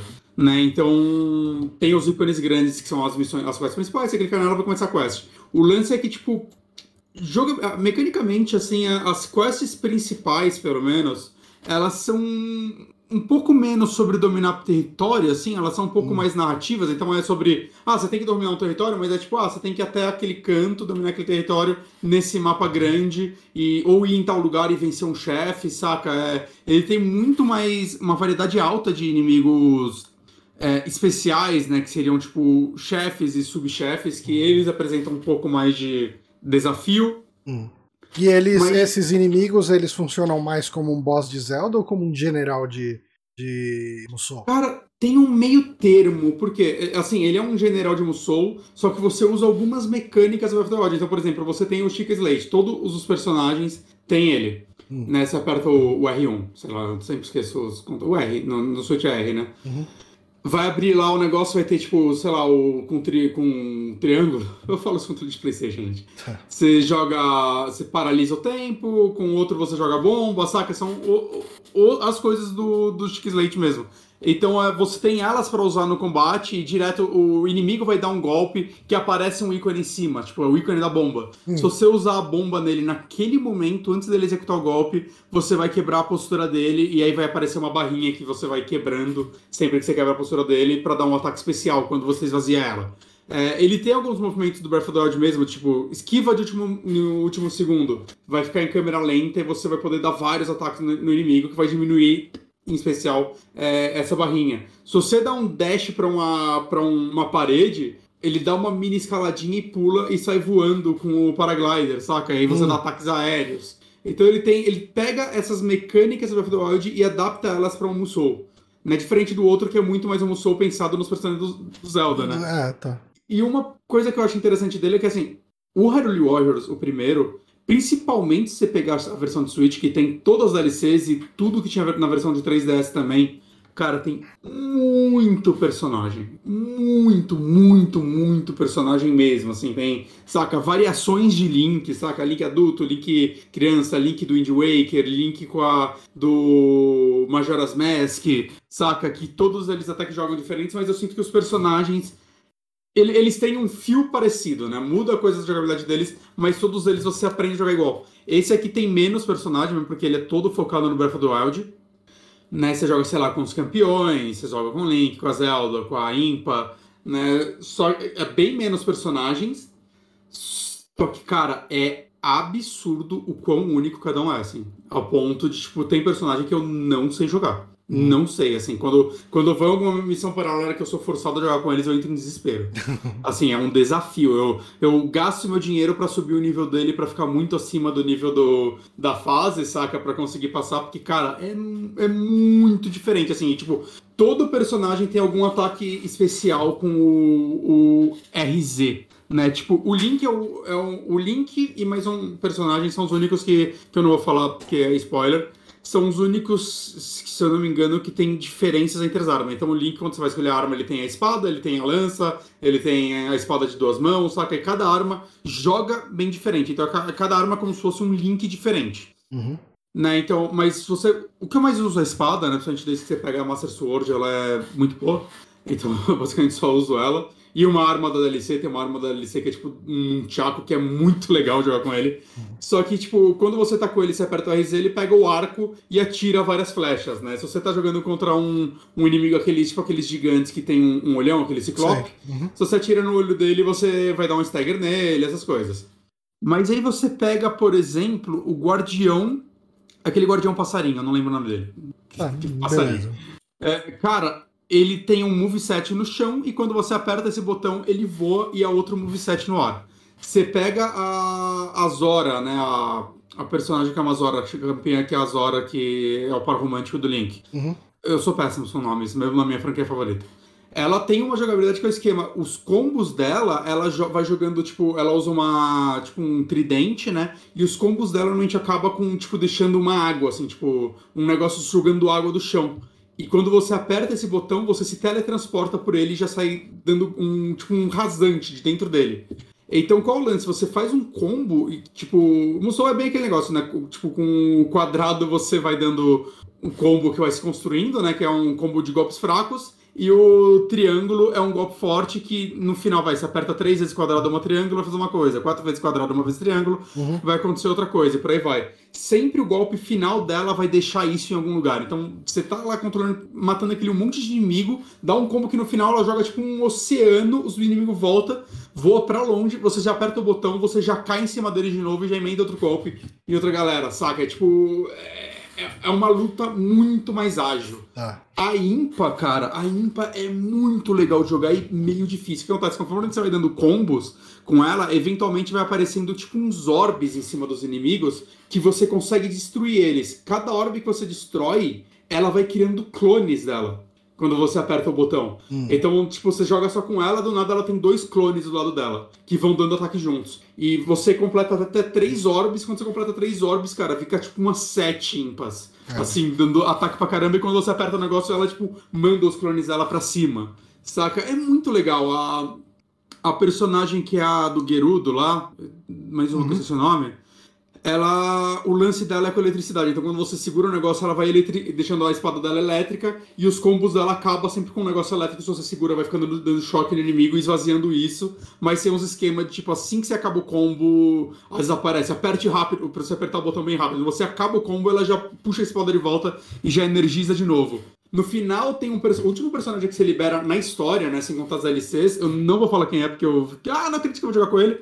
Mas o lance dele é que o botão troca, tipo, ele bota e. Ele troca de roupa. Ele muda entre hum. dois personagens, vamos dizer assim. E os dois têm um moveset parecido, né? Com uma roupa ele usa um machado e com a outra ele usa uma espada. Só que o lance é que você consegue nos combos emendar de uma na outra. Então você, você dá um combo, vai, aperta quatro vezes quadrado, uma vez triângulo. Na última vez triângulo ele vai dar um golpe com a espada que assim que acaba esse golpe, você já aperta o, L2 e ele vai trocar pro machado e já emendar um golpe mais poderoso ainda. Então é quase uma, uma extensão do golpe do combo dele. E aí você já vai ficar equipado com o machado. Aí você repete isso com o machado e volta pra espada. É que da hora. Cara, é muito, muito legal, assim, como cada personagem é único. Ao mesmo tempo tem uns personagens, cara, que são caóticos, caóticos. Assim, tem uma personagem que o lance dela, ela Lembra no Breath of the Wild uma hora que você tem, pega tipo uma montaria, não um cavalo, é tipo um, no deserto que você é, acorrenta uns bichos do deserto que fica dentro da, ah, da terra da, da, e ele vai tipo te puxando? Uhum. O lance dela é que isso é a arma dela. E, cara, é caótico. Ela não bate em linha reta, ela fica assim nos inimigos. Uhum. Eu odeio jogar esse personagem. Eu odeio. Eu odeio. E o lance dele do botão especial lá é que ela vai surfando nele, limpando a área. Uhum. Só que é difícil de controlar. Então, assim, cara, eu, eu, eu gosto muito disso, do fato de, tipo, de como cada personagem. Cara, cada personagem dá pra você se aprofundar e aprender a jogar ele do zero. E coisas, tipo, de animações mudarem.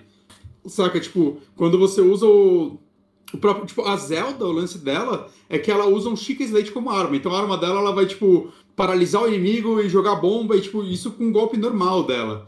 E, ao mesmo tempo, os golpes da Chica Slate dos personagens mudam. Então, tipo, se eu, escolher a bomba com Link, cara, ele é muito ignorante. Ele arremessa umas cinco bombas, assim, como se fosse bola de beisebol. Ele vai arremessando. Hum. A Zelda, como ela tem todo esse lance dela controlar o Chica Slate, a bomba dela cria uma bomba gigante que você controla a bomba e leva ela de forma teleguiada até lugar até ela explodir. Né? Tem um, um outro personagem que a bomba começa a ir na direção dele e você tem que rebater na hora certa, tipo beisebol mesmo também, uhum. para acertar os personagens. Então, tipo, até isso vai mudando de personagem para personagem. É legal, né? Ter bastante gameplay diferente. É, é, bem, bem legal isso. E, e, é claro, né? Como eu falei, tem personagens que eu não gosto, mas eu acho que é porque eles estão se arriscando a fazer cada personagem tão Sim. único. E eu acho isso ótimo, sabe? Tem personagens que eu não gosto muito, mas vai ter gente que vai gostar. E eu adoro isso.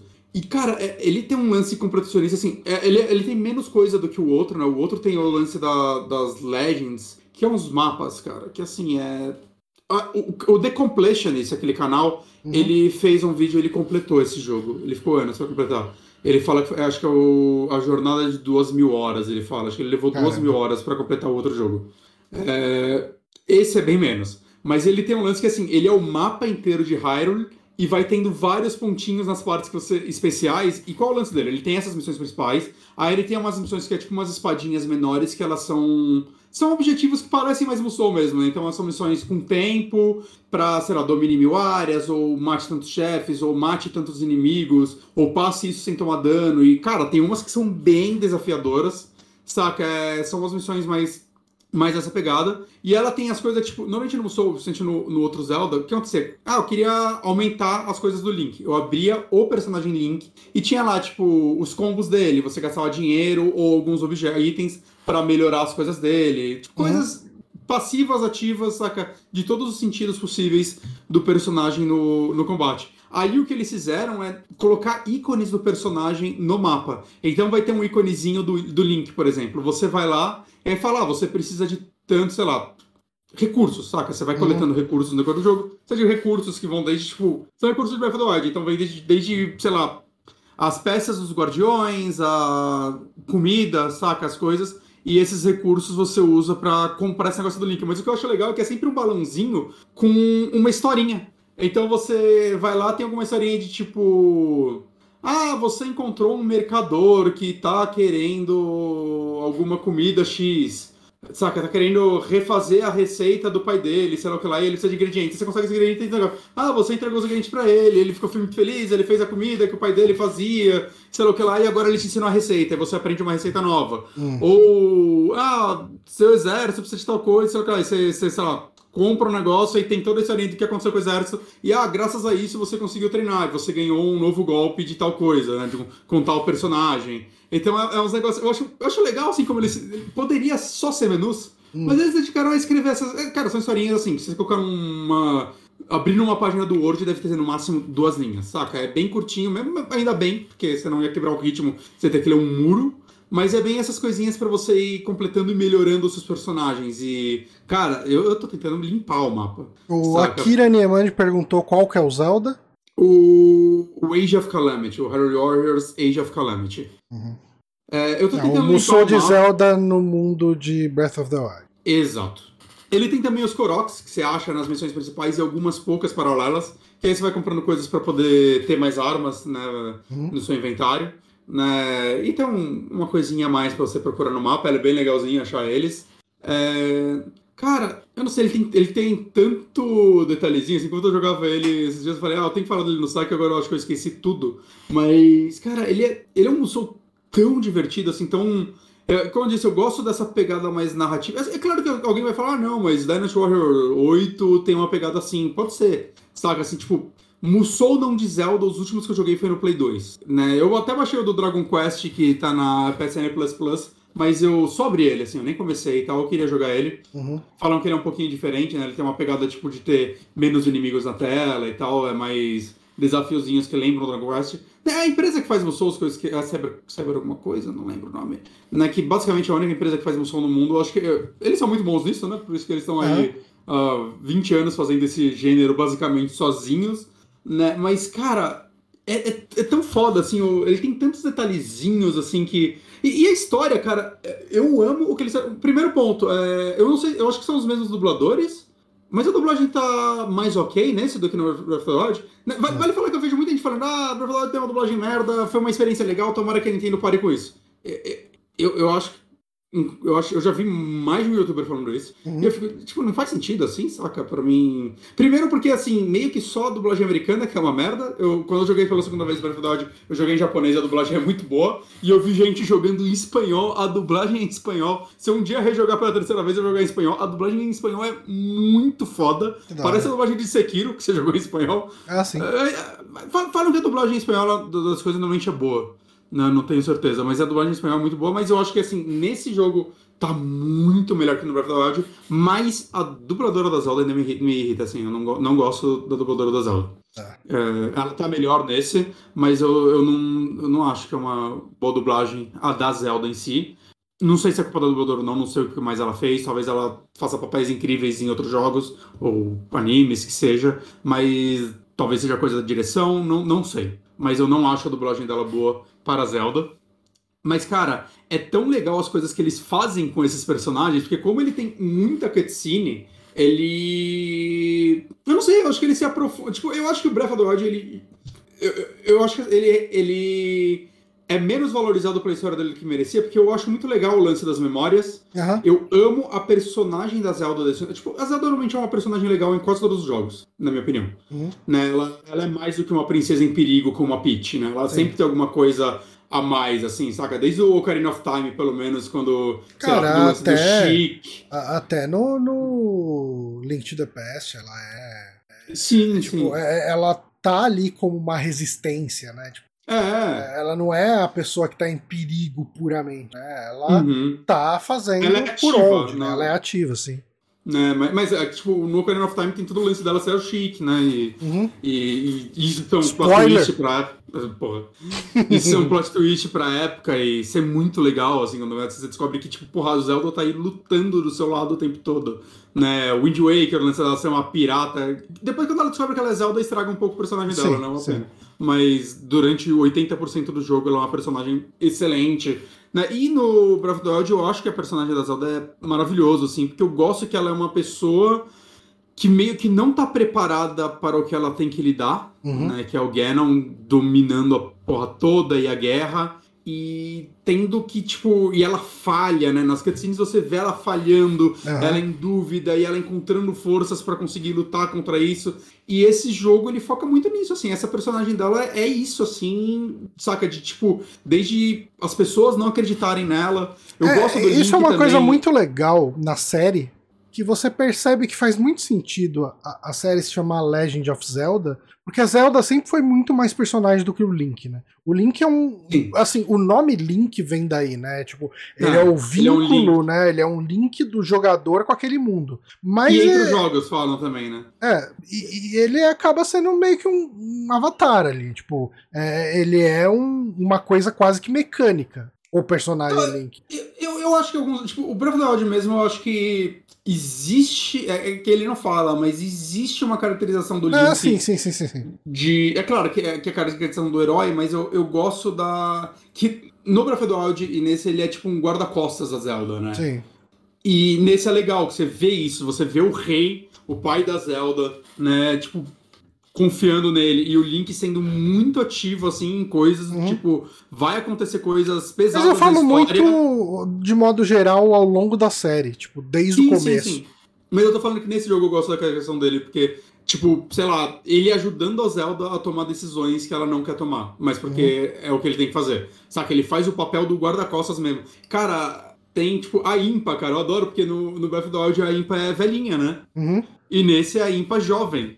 E é muito legal, assim, a personagem da Impa nesse jogo, que eles fizeram ela, tipo, super animadona, ela é, ela é super empolgada para fazer as coisas. Saca? Todos os personagens, acho que eles estão bem caracterizados. Né? Tem mais personagens que eu não quero falar, né? Alguns não são tão importantes pra história, alguns são só personagens que você libera para ter um pouquinho mais de personagens. Uhum. E alguns são importantes pra história e são rumos que eu não tava esperando que ele tomasse. Né? Ah, e uma coisa que eu não falei é que tem missões que as pessoas não gostam, eu acho elas são legais, que são missões que você controla as Divine Beasts, hum. cada uma delas. Né? Algumas acontecem no meio da história mesmo, mas depois você vai liberando missões paralelas com elas, assim. Cada uma joga meio diferente. Eu sei que elas são missões bem simples de você tá andando pelo mapa, porque elas são gigantescas. Sim, sim, isso e que eu ia perguntar. destruindo hordas e hordas e hordas de inimigos naquele mapa e tendo que limpar coisas. Elas são missões meio simples, mas é legal. Eu acho que é legal para dar uma quebrada um pouco. Elas Sim. são. Elas não são. Elas não são on-rail shooter, mas são quase, né? Porque você ainda é. controla o movimento delas. Mas eu, eu gosto, assim. Eu, né? E tem o lance da performance, né? A galera reclama muito da performance desse jogo, e com razão. Mas assim, eu joguei ele, das 50 e poucas horas que eu joguei dele, umas 40 foi no modo portátil. E no portátil eu sinto que ele tem muito menos queda do que na TV. Tá. Ele tá lá uns 30 FPS meio mais estáveis. Uhum. Então, provavelmente a queda de resolução tudo mais é, ajuda nisso. Então, assim, para mim foi muito bem. Eu jogo, jogo, às vezes na TV, né? E aí eu sinto um pouco mais. Ah. Né? Eu acabo acostumando e tal, mas é, no portátil eu acho ele muito mais agradável de jogar. É que, é que o, o outro, ele, sente no Switch, ele roda 60 quase redondinho e tal, né? E, mas esse daí dá para entender o porquê ele não roda daquele jeito, porque ele é um jogo muito mais bonito, assim, ele tem um visual que remete muito ao Breath Os mapas dele são muito detalhados, assim, de recriarem áreas mesmo do jogo. Saca? Às vezes você tá numa, num mapa que você acha, ah, só uma mapinha, é, sei lá, essa parte de, sei lá, de gelo do mapa. E aí você vai e você acha a cabaninha que você acha em, no começo do jogo que você pode pegar a, a, uma roupinha no começo de frio. Hum. Saca? A cabaninha tá lá, tinha nada, né? Talvez em uma outra missão nesse mapa tenha, mas é tipo, caraca, eles colocaram essa cabana aqui, você pode entrar nela, né? Então, é uma forma. Você vê partes reais, assim, daquele mapa dentro desse. E, ele só tem um personagem novo de vilão, assim, paralelo, que é um personagem claramente criado pela, pela empresa do Zoom que é o personagem mais anime do jogo. Ah. Eu, eu, eu, não me importo muito com ele, mas ele não atrapalha. Ah, ok. Né? Eu, eu, é que Menos o, outro Hero, o outro Hero Warriors tem alguns personagens novos criados pela empresa que são personagens, tipo, visualmente eles não têm nada a ver com a franquia Zelda, mas eu meio que gosto mais deles. Eu acho que eles é. são mais legais. Né? Mas eu, tipo, esse vilão aparece até que bem pouco. Né? E. sei lá. É, é, e, e vai falar as boss battles dele, por consequência, são melhores que as do Breath of the Wild, que acho que é o ponto mais baixo de Breath of the Wild. Hum. Né? Eu acho que as boss battles nesse jogo são mais legais. É. Mesmo Justo. as boss battles contra boss que já tem na Breath of the Wild, eu acho que elas funcionam melhor. Hum. Ah, legal. Então, você comprou ele físico, né? Imagino. Comprei ele físico. É. Se tivesse na conta do Super Amigos, até jogaria. É, sim, joga a demo dele e se você gostar, eu te empresto depois. Ele tem demo. A demo acho que é as primeiras duas horas de jogo. Tá. Se você gostar, eu até te empresto ele. É, vou, vou, dar uma olhada. De repente, nas minhas férias, aí eu pego pra jogar um pouquinho. Eu, eu, eu tô gostando muito dele. Vamos falar de um último jogo pra fechar? Bora que é um jogo que nós dois estamos jogando, né? Eu tô jogando ele uhum. muito mais devagar, talvez agora eu dê uma engrenada nele. É, uhum. É, que é o Midnight Suns, né? O Marvel's Midnight Suns, uhum. que é. Ele foi vendido muito como o XCOM da Marvel, porque ele é desenvolvido pelo Fireaxis, né? É, então, mas aí eu, eu vi uma. Eu, que eu não acompanhei muito, eu acompanhei mais no começo, né? E aí eu vi gente falando já, até conversei com o Diógenes sobre. Quando eu comecei a jogar, eu falei, porra, ele é bem diferente de XCOM. Sim. E ele falou, ah, não, na, nas últimas entrevistas deles, ele já tava falando que, tipo, eles queriam fazer uma pegada mais CRPG mesmo. Ah, que legal. Eu, eu, eu fico feliz, assim, dele, dele ser tão diferente. Mas eu não senti ele muito CRPG. Eu, eu também não senti ele muito CRPG, mas. Eu, eu sinto é que ele é um jogo de estratégia tática diferente de quase todos os outros jogos de, de estratégia tática. Eu não consigo pensar em outro jogo de estratégia parecido com ele. Estratégia de tática por turno. Eu acho que ele é bem único. E, e isso é bem legal. E, e assim, mecanicamente, eu adorei o jogo. O meu problema com ele é o que não é o gameplay dele. eu entendo. Ah, assim, uma coisa, só uma coisa. É, é isso é, é tapadice minha, tapazice, sei lá. Mas a Firex Games, todo mundo fala, ah, empresa de XCOM, de XCOM. Eu nunca assimilei eles a isso, mas eles, eles são empresa de Civilization também. Ah, sim, sim. Eu não, nunca assimilei isso, que, é, que eles fazem Civilization também. Então, eles têm duas franquias gigantescas, né? É, é que assim, o XCOM, ele é mais fácil pensar nele num cenário de, de um estilo de jogo, que é estratégia tática por turno. Sim. Onde você tem um monte de outras estratégias táticas que bebem dele ou não mas você tem concorrentes. Uhum. Civilization praticamente não tem concorrente. É, você, tem, você tem aquele Humanity, né, e tal. É, ele tem um outro... É, então... Acho que os concorrentes deles acabam sendo mais jogos indies, né? É, e eu acho que as pessoas não lembram deles. Então, quando a ah, pessoa... eu, eu, acho, eu acho que eles têm um público, sim, viu? Eu é. sei que o, o, o, o, o Dope Fish, que você conheceu ele recentemente até, uhum. Ele joga alguns concorrentes de Civilization porque ele gosta não, tá, mas pode ser, mas assim, é ele que joga no meio de é, então. outras pessoas. E se você eu perguntar desses outros. Não, deve ter, mas. Uhum. Aí, uh, uh, o que eu falo é: um jogo de estratégia tática atinge muito mais gente. Ah, e é muito, muito, mais fácil você fazer. E, e citar XCOM pra esse Marvel também faz mais sentido, porque apesar de tudo, ele é mais parecido com XCOM do que Civilization. Não, absolutamente. E... E é o mesmo diretor, né? Acho que é, acho que é a equipe que faz XCOM que deve ter feito ele, né? Não... É, a última vez que eu joguei teve até uma piadinha de XCOM. É. A, a Capitã Marvel falou: Ah, talvez eu instale XCOM aqui nesse, nesse computador, sabe? Tipo, ah, assim. ok. E, e, assim, né, a gente tá falando aqui a questão do gameplay dele.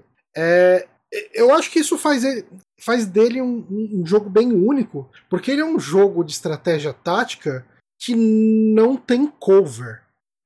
Ele, Isso. É, e eu acho que todo jogo de estratégia tática, até Mario Rabbids, é focado muito no cover, né? O cover é um elemento sempre muito importante. Sim. Mas, uh, quando você tem heróis brigando, uh, isso eu vi até o pessoal fazendo piada, né? Tipo, eu acho que o próprio desenvolvedor, uh, diretor, falou isso em uma entrevista.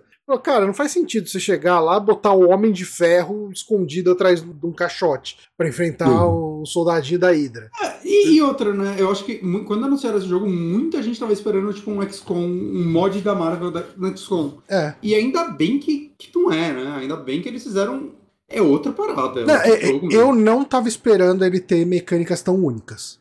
Também não. Eu, eu tava esperando essa pegada que você falou. Né, skin de Marvel XCOM, daí cada, cada herói vai ter lá um poder específico, aí talvez, tipo, todos tenham, sei lá, soco, chute, alguma coisa meio padrão, e daí você monta. Não, ele, ele é outra coisa. Né? Ele é um jogo de estratégia tática onde o combate dele é numa arena bem ampla, né? Uh, o, o, jeito que você enfrenta os inimigos também é interessante, porque você. Os inimigos vão vindo meio que em waves, né? Tipo, a cada turno entram reforços do inimigo. E né, então você tem que lidar com os inimigos que estavam no seu turno e mais os inimigos que vão vir. O, os heróis, geralmente, eles são bem mais fortes do que os inimigos, né? Tipo, principalmente pensando em Minion, né? Em, em soldadinho que você enfrenta. Uhum. Uh, eu tô com, sei lá, umas 5, 6 horas de jogo, não, não joguei muito ainda. Uh, mas o que eu tenho enfrentado até agora é principalmente soldado da Hydra. Né? Uhum. E, e eu acho legal que ele tem aquela diferenciação de dois tipos de inimigos, que são o Minion Minion mesmo, aquele soldado ralé, que ele não tem nem barra de vida. Ele é, morre com um golpe é, um, é, qualquer tipo de golpe que você der nele, ele vai morrer, né? E tem os inimigos que são como se fossem os capanga mais fortinhos. Que daí esses uhum. têm uma barreira de vida. E tem boss também, né? Até agora, o único boss que eu enfrentei foi o Venom. Uhum. Né? Uh, e daí, assim, é aquela esponja de, de golpe com duas barras de vida e aguenta pra caramba, ainda tem escudo, e, ele tem poder. E ataca mais de uma vez no Ele turno. ataca mais de uma vez no turno, e tem tudo isso. E o seu gameplay, assim, você joga com três heróis. Para as missões de história, você vai jogar com um personagem que você monta ali, que é o. Você monta o visual dele, né, essencialmente. Que é o O ou A Hunter. Uhum. Que o meu Hunter eu fiz uma espécie de um Walter Mercado boladão. Fiz um cara com cabelão loiro gigante e uma pele laranja lá Trump, assim, ele é um boneco bem escroto, que eu fiz propositalmente escroto. Eu queria dar risada nas cutscenes. Uh, você tem o Hunter e mais dois heróis. Aí às vezes o, os heróis são determinados pela história, às vezes você escolhe. E as missões fora da história, você pode montar um time com três heróis, incluindo ou não o Hunter. E algumas missões é, dessas extras são de um herói específico, então você tem que levar ele. Né? Uh, você tem esses três heróis e o gameplay funciona num esquema de deck. É, você tem cartas, cada herói coloca, eu acho que são sete ou oito cartas no, no seu baralho, né? Com poderes dele. Né? E a cada turno você vai sacar um número, uma quantidade X dessas cartas, e daí você vai poder executar ações com cada um dos heróis. Né? Uhum. Uh, de maneira mais genérica aqui, você vai ter três tipos diferentes de carta. Né? Você vai ter ataque, puramente, puro e simples, né? um, um ataque mais básico. Você vai ter skill, que pode ser buff, debuff, né? Tipo, você aumentar a defesa, aumentar a velocidade, aumentar alguma coisa dos seus heróis, ou fazer o contrário, né? Men é, diminuir, uh, aumentar a vulnerabilidade, aumentar o dano que o inimigo toma, sei lá, alguma coisa assim, que você vai usar, é, fazer, como se diz, da stagger, stagger não, é stun no inimigo, né? Deixar ele tonto, alguma coisa assim, você vai ter isso, né? Geralmente são os skills que fazem isso. E a habilidade heróica, que é como se for. São superpoderes, né, de cada herói. E essas habilidades consomem uma espécie de mana. Uh, a, cada, a cada ataque ou skill que você executa, você vai enchendo uma barra de heróico, que uhum. é a mana que você usa aí, é o seu MP que você usa para usar as habilidades heróicas. Então, eu acho que isso até justifica no gameplay por que que, por exemplo, sei lá, por que que o, o, o Homem de Ferro precisa dar soco nos inimigos? Por que, que ele não simplesmente usa o laser mais forte em toda a batalha que ele entra e mata todo mundo com um ataque só? Aí ele justifica isso, né? Você começa dando os ataquezinhos mais simples, aí você junta uma barra heróica e daí você vai usar o, o superpoder, o ataque e é, fortão. E é até por isso que tem os minionzinhos ruins, né? Que tem muito ataque que são aqueles ataques ágeis, uhum. que o que acontece é que quando você mata o inimigo com um ataque ágil, você não perde um ponto de ação, né? O ponto de ação que você tem. É, então é. é sempre bom você guardar eles para os minions, porque você basicamente vai ganhar um ponto de mana de graça. É, isso é. Não, então, é que são duas coisas diferentes, né? Você tem as ações que você pode fazer que consomem cartas. Você uhum. pode usar três cartas, independente dela ser heróica ou não. Uhum. E daí a habilidade Quick, né? Tá como ágil em português. Tá como ágil, eu tô jogando em português. É, a habilidade que é Quick, né? Rápida, você não gasta a carta, não o ponto heróico. O ponto heróico você uhum. gasta do mesmo jeito, se for, se for uma carta heróica. É, se você, porque você pode usar só três cartas né, no seu turno. Uhum. E só que se você usar uma habilidade ágil, você usa e recupera a, a habilidade de usar uma carta. Uma coisa que você. Como essas ações que você pode executar em cada turno são aleatórias, né, determinadas pelo que você sacar naquele turno de card, você também pode dar, acho que são dois uh, redraw, não sei como tá isso em português. Que basicamente. É, acho que é reembaralhar, re... É, que você troca uma, uma carta, né? É, você joga fora uma carta e saca outra. Uhum. Então, se de repente as cartas que você sacou não fazem sentido para aquele turno, você pode trocar uma carta por uma outra aleatória. Eu acho. Não, não tá como reciclar. Eu não lembro agora qual era o termo que eles usam em português. É, em inglês tá como redraw. É como se fosse ressacar. Uhum. E uma outra habilidade que você tem, uma outra ação que você pode fazer no turno é mover um dos seus personagens. E só né? uma vez. E, e só, só, um personagem. É, só um personagem, só uma vez. Você move um personagem.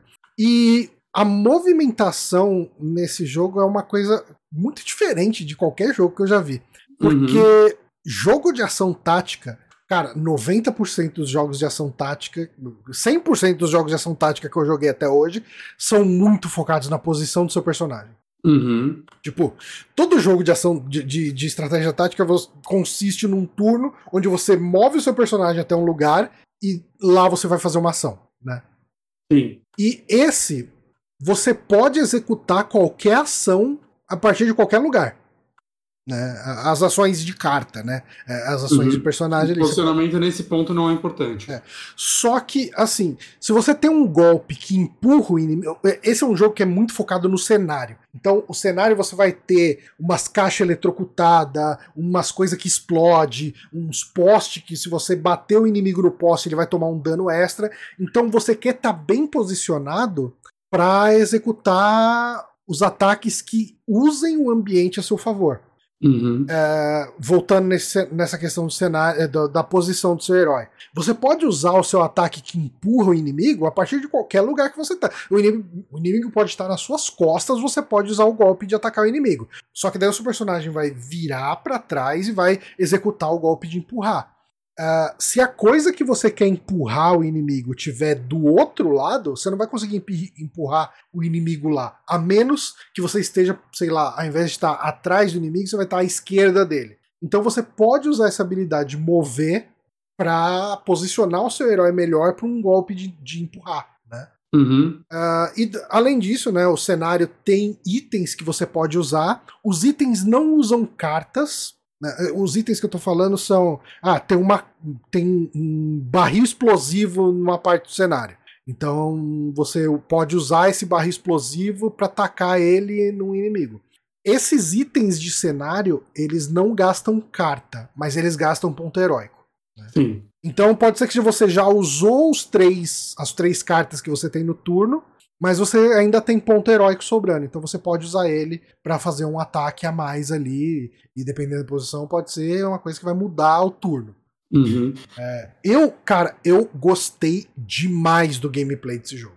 É muito legal, cara. É, é muito, e como você disse, é muito único, né? Uhum. É um negócio. Mas ele tem uma dinâmica muito gostosa, né? Porque ele mistura o, o lance um pouco de sorte, né? De um jogo de carta mas com uma estratégia de um, de um, jogo de estratégia mesmo, né?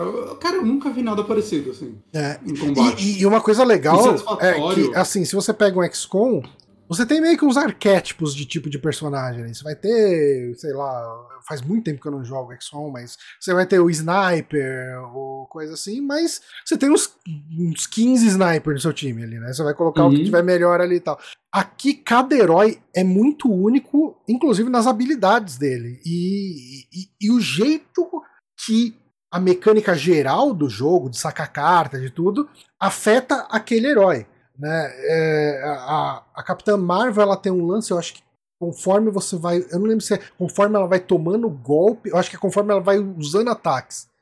Eu não lembro se é usando ataques ou tomando golpe, mas ela vai acumulando um poder e até que chega um momento que ela fica super poderosa ali. Então uhum. os golpes dela começam. É, eu acho que ela fica com muito mais defesa. Eu não lembro direito qual é o poder dela, mas é uma mecânica que não é uma carta de um ataque dela. Não, é, ela joga desse jeito.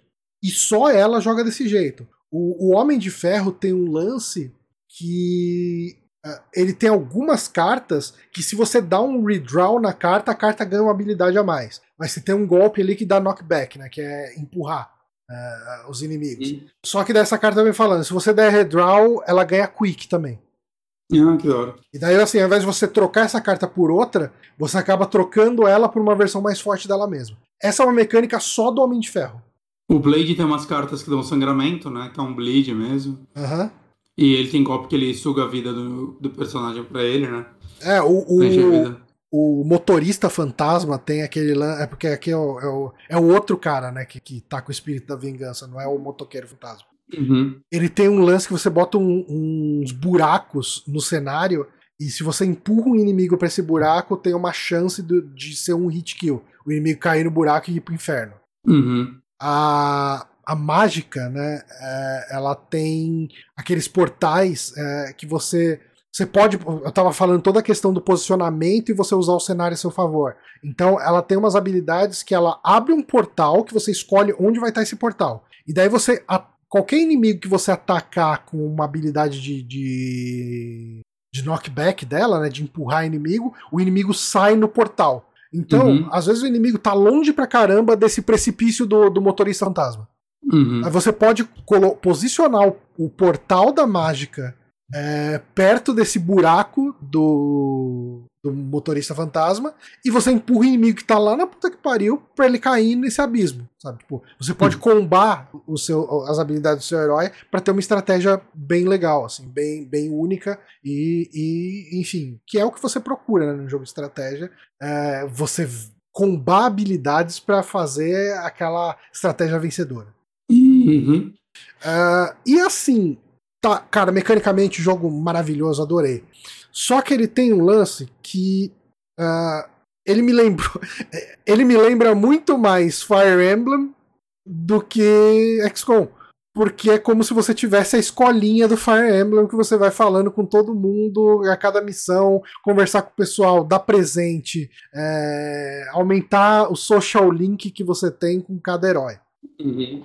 E essa parte não me pegou. Eu acho que agora eu tô começando a aceitar ela melhor, porque eu acho que deu uma diminuída no teor dela. Porque nas primeiras horas de jogo, eu ficava, sei lá, a proporção era 70% do jogo andando pela, pela mansão lá dos Midnight Suns e conversando com os heróis e 30% jogando o combate. Sim.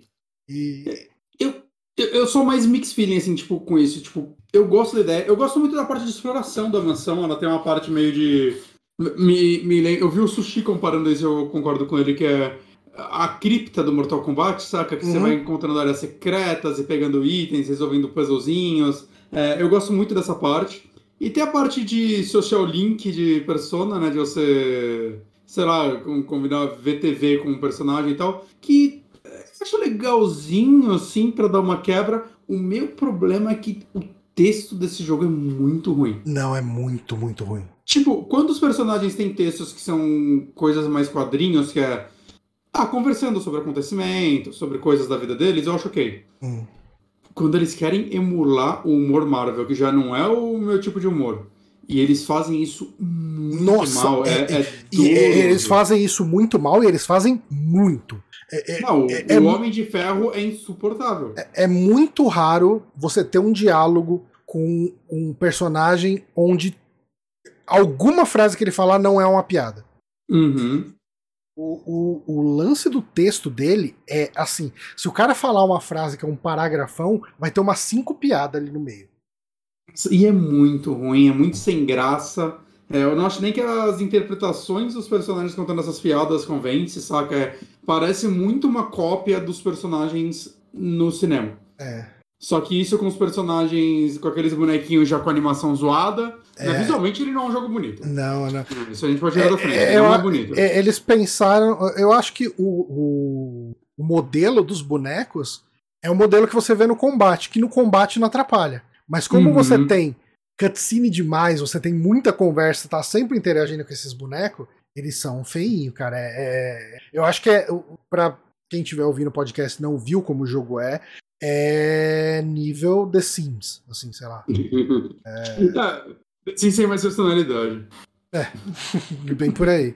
Ah, não é, É bem feio. E assim, mas eu, eu acho que eu tô num momento do jogo onde eu tô conseguindo fazer mais missão secundária, né? As missões secundárias que vão aparecendo no mapa. Só que você consegue fazer só uma missão por dia. Uhum. Então, eu acho que, como eles têm noção de que se a cada missão secundária eu tiver que fazer, ouvir diálogos e diálogos extensos de história do jogo, ah, ia ficar massivo demais. Nesse momento ele tá um pouco mais leve. Eu, da- a- o, o que acontece é que a minha rotina acaba sendo é, faz a missão diária, conversa com um personagem, né?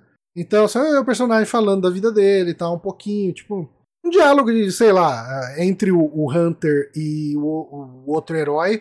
Vai ser, ah, eu fiz isso. Ah, por que, que você fez isso? Ah, eu fiz isso porque eu sou assim. Ah, você deveria fazer desse outro jeito. Ah, será que eu deveria fazer desse outro jeito? É, as pessoas vão te respeitar mais se você fizer desse outro jeito. Ah, legal, vou levar isso em consideração. E beleza, esse é o diálogo. Tipo, tá mais rápido, né? Eu acho que quando ele tá focado em história, e daí ele começa a falar: ah, a Agatha Harkness, ela sumiu e não sei o que, ela me deixou abandonada e eu amava muito ela e não sei o que e tal. Eu falei: não, tá, beleza, entendi, não me importo. Eu quero. Me ma- me dá mais no combate, cara, porque é, essa história. queria. É, Tanto que eu, eu nem tô focando aqui na história do jogo, porque eu de verdade não tô me importando. Ah, surgiu a, a mulher lá, é Lilith, não é Lilith? É, é não, Lilith. mas acho que é. Enfim, tem a mulher, voltou e, e ela é mãe do seu protagonista, ou da sua protagonista, e daí conseguiram trazer de volta o seu protagonista que estava dormindo há três séculos ou mais, sei lá quanto tempo,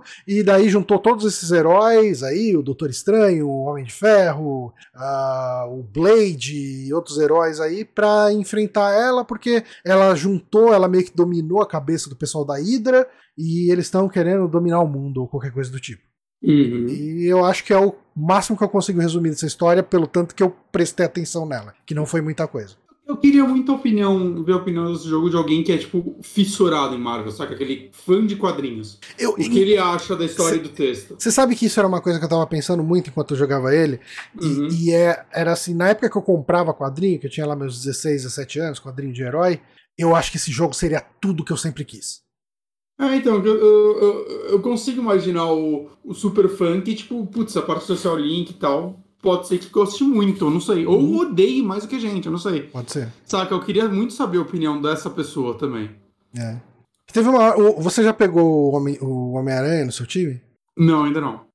Cara, tem uma hora que o Homem-Aranha entra lá no, no- nos Midnight Suns. E, cara, os diálogos. O começo do diálogo é ele contando a história dele, tio Ben, e não sei o que. Falei, cara, eu já vi tanto essa história. Quem será essa pessoa que pega um jogo da Marvel e não sabe qual é a origem do Homem-Aranha pra eu ter que ver um diálogo gigante dele contando o que, que aconteceu, como ele virou essa pessoa e tal. Cara, podia estar num Codex. O Homem-Aranha é isso. Se você, se você precisa muito saber a história do Homem-Aranha, abre esse Codex aqui lê e, e beleza. Concordo. Isso eu concordo muito. Eu não preciso ver um diálogo. Eu não preciso ter um diálogo com o Peter Parker dele me explicando por que, que ele virou Homem-Aranha. Concordo. Mas eu acho, cara, assim. vou falar o comentário pra eu ser crucificado. Eu, adorei, eu adoraria que esse jogo fosse um gacha de celular. Meu. Aí você me fode. Jeff. Aí você me fode. Eu muito. adoraria jogar esse jogo puramente pela mecânica. Perdemos mais 200 ouvintes, né? E, e- e- Tipo cara, 4. e tendo temporadas e temporadas bl- desbloqueando novos heróis. E, cara, é, eu, eu joga, eu estaria mais amarrado nele do que eu tô no Marvel Snap, que eu ainda jogo todos os dias. Meio assim. eu, não, eu não tenho nem resposta pra isso. Mas é isso. Quer falar de mais alguma coisa? Quer falar mais alguma coisa desse jogo? O, cara, o combate dele casaria muito bem num jogo de tabuleiro, né? Eu acho que sim, eu acho que sim. Talvez até uhum. exista alguma coisa parecida com ele Talvez. no tabuleiro. É, é o que eu, quando eu jogava ele, é o que eu pensava, caramba, é tão estabelecidinho tudo. Eu acho que funcionaria muito bem. Uhum. É. É isso. Mas é isso. Cara, assim, acho que só o fechamento. É... Eu tô surpreso com esse jogo, eu tô gostando muito desse jogo. É. É... Eu acho que, tipo, eu, eu acho que se você tá em dúvida se você vai gostar ou não, provavelmente você vai, saca? Tipo, quem, uhum. quem olha para ele, tipo, ah, nada nisso me chama atenção, é, não vai gostar, beleza. Mas se você, se você tem algum interesse, eu não sei se ele tem demo, alguma coisa do tipo, mas acho que se você tem. Se o que você vê te chamou atenção, eu acho que é bem provável que ele vai acabar te agradando. Mas Porque ele, eu é acho que ele é muito mais legal do que eu esperava. Ele tem um ponto negativo muito pesado. Hum. O preço dele. Ele tá caro? Eu não, não vi ele isso. Tá caro. Cara, no Steam ele tá 300 reais. Ai. E. Não, meu campeão. E eu acho que. 349 no PlayStation é, 5. É, eu ia é, falar isso, 350 é o preço. É, esse é o preço. É, o full price, né? Os 70 dólares. É como é. ele vem pra gente aqui, infelizmente, né? Mas... É, é assim, cara, é muito. É, é, é muito difícil recomendar a pessoa chegar, desembolsar essa grana para pegar esse jogo. Uh, mas assim, o que eu falo é: se seu gênero favorito é estratégia tática e você quer experimentar um jogo diferente, cara, Marvel, Marvel's Midnight Suns ele é muito competente no que ele faz. A gente recebeu aqui, né? Vale uhum. a pena fazer o disclaimer. Uh, eu acho que quem curte o gênero mesmo cara, só vai, assim. É. Se você é fã do gênero, você desembolsa aí 300 E se você é fã do gênero e da Marvel, então, vixi. Ah, não, é, também tem isso. Ele, ele tem muito fanservice. E assim, ele foge um pouco dos heróis ah. óbvios, né? Tipo, é, é, assim, você vai ter Homem-Aranha, Homem de Ferro, Doutor Estranho e tal, mas você tem alguns heróis ali, tipo a Mágica, o Motorista fanta Fantasma, o próprio Blade, que você não vê misturado com coisas da Marvel, né? Geralmente, quando a gente uhum. pensa em Blade, a gente pensa numa coisa mais isolada, né? Tipo, ele no, no mundinho dele. Uh, ele tem ali um outro personagem que aparece ali, tem a, aquela menina que eu não, eu não, lembro o nome dela, que tem o cetro que realiza desejos aleatórios. Hum. Uh, esqueci o nome dela. Tem a mágica, né, também, que é um personagem que não é tão óbvio e tal. E, e, vale falar que ano que vem esse jogo vai sair pra Switch, e se ele for bem portado pro Switch, ele. Putz, ele. Pra mim vai, seria o lugar para jogar ele. É. O foda é que eu tô vendo um vídeo aqui de um cara jogando no handheld no Switch. Assim, ele tá bonito. É uma cena de combate do tutorial. Sempre que o cara clica em alguma coisa para acontecer alguma coisa, o jogo vira um PowerPoint. Nossa. Mas. Mas assim, aparentemente é assim que ele tá rodando no PC. Vale ficar o aviso. Ele ah, tá o PC tá, tá meio zoado. Muito mal no PC. Muito, muito mal. Eu cheguei a ver uma promoção dele, tipo aqueles sites de promoção dele físico, eu acho que no Xbox, no Play 4, talvez, hum. que ele tava 200 e pouco numa promoção. Hum. É, acho que era 230, assim, promoção, né? Então não é o preço oficial dele. Eu, eu, eu, acho que por 230 tá bem justificado o preço dele, assim, tipo, dá pra, ele, pagar, ele é um... dá pra pagar sem culpa. E ele é um jogo que eu acho que é daqueles jogos que, tipo, se você tem esses consoles, a versão que lhe diz que você não divide conta, né? É, com certeza vai achar ele físico facilmente, assim, com boas promoções, ainda mais nos próximos meses. Eu também acho. Uhum. Espero que arrumem no PC, né? Pra quem joga no PC. É, sim, sim. Mas, é, cara, é um, é um, jogo bem legal, assim. Essa questão toda de social link me, me tira um pouco do jogo, porque é, eu acho que a pior coisa é um jogo que tem muita história e você não se importa com a história. Quer dizer, muito diálogo e você não se importa com os diálogos. E boa parte dos, dos diálogos não tem a ver com história, né? Mais esse lance de você viver o cotidiano. Tipo, você vai sentar e você vai pescar com o Tony Stark. Sabe? Tipo, tem, tem esse tipo de coisa, né? Tipo, você vai na piscina com o motorista fantasma. Você vai fazer, vai observar pássaros com o Doutor Estranho. Tipo, tem esse uhum. tipo de atividade que acontece ali. Que, que eu, eu, eu acho interessante, só que eu tenho problema no texto. É. Mas eu acho ah, é, é, é, essa era a coisa que eu menos gostava no, no Fire Emblem Three Houses. Ah, o Treehouse eu já gostei bastante de, É, eu não, da parte. eu não conseguia ligar pra ninguém ali e tal, eu só queria Uhum. fazer mais combate. E Ah, não, eu gostei muito. nesse tá sendo quase a mesma coisa. Ah, nesse eu tô conseguindo me incomodar um pouquinho menos, mas ainda me incomoda muito. Uhum. Mas eu acho que é isso, né, Bonatti? É isso. Então, como esse é o último saque do ano, eu queria agradecer muito o pessoal que escuta a gente, o pessoal que interage com a gente no Twitter, o pessoal que apoia a gente e tá lá no grupo dos patrões. Eu sei que eu sou uma pessoa muito relapsa ali no grupo, mas sempre que alguém me menciona, eu entro lá e respondo. né? Uhum. É, eu- uso muito pouco o Telegram. E, cara, eu, Bonatti sabe, eu uso muito pouco o WhatsApp também. Tipo, eu converso pouco com pessoas por aplicativos de mensagem, sorry. Mas sempre que alguém me menciona lá, pergunta alguma coisa, eu vou lá e respondo, tipo, na hora, sim. Uhum. Então, ah, obrigado pessoal que, que apoia a gente, obrigado pessoal que ouve a gente, obrigado pessoal que acompanha a gente aqui ao vivo no Twitch, né? Ah, o pessoal que doa a inscrição com o Prime também, muito obrigado aí. Ah, e, cara, é, a gente vai tirar essa folguinha aí de umas duas semanas, a gente deve voltar aí no meio de janeiro. Ah, E obrigado por estarem com a gente por todo esse tempo aí. Sete anos de Super Sim. Amigos, indo pro oitavo. Rapaz, é isso aí. Mas assim, semana que vem, Hot Sete Peles ainda sobre Gremlins, hein? Rádio Sete Peles sobre Gremlins semana que vem. Aqui no Twitch, pra quem tá assistindo aqui com a gente. Então a gente vai falar de Gremlins 1 e 2. Vai ser na quinta mesmo, né? Vai, vai. Dá pra gravar na quinta. Então assistam o filme e venham aqui conversar com a gente. Se o pessoal fizer perguntas e observações sobre o filme durante a, a live, a gente vai lendo aqui enquanto a gente debate o filme. É Isso, isso então. aí. É isso aí então. Obrigado, galera. Boa noite e boas festas para vocês aí. Curtam com a sua família, abracem seus queridos, seus entes queridos. Estamos por aqui. É isso aí, pessoal. Muito obrigado. Valeu. Parou.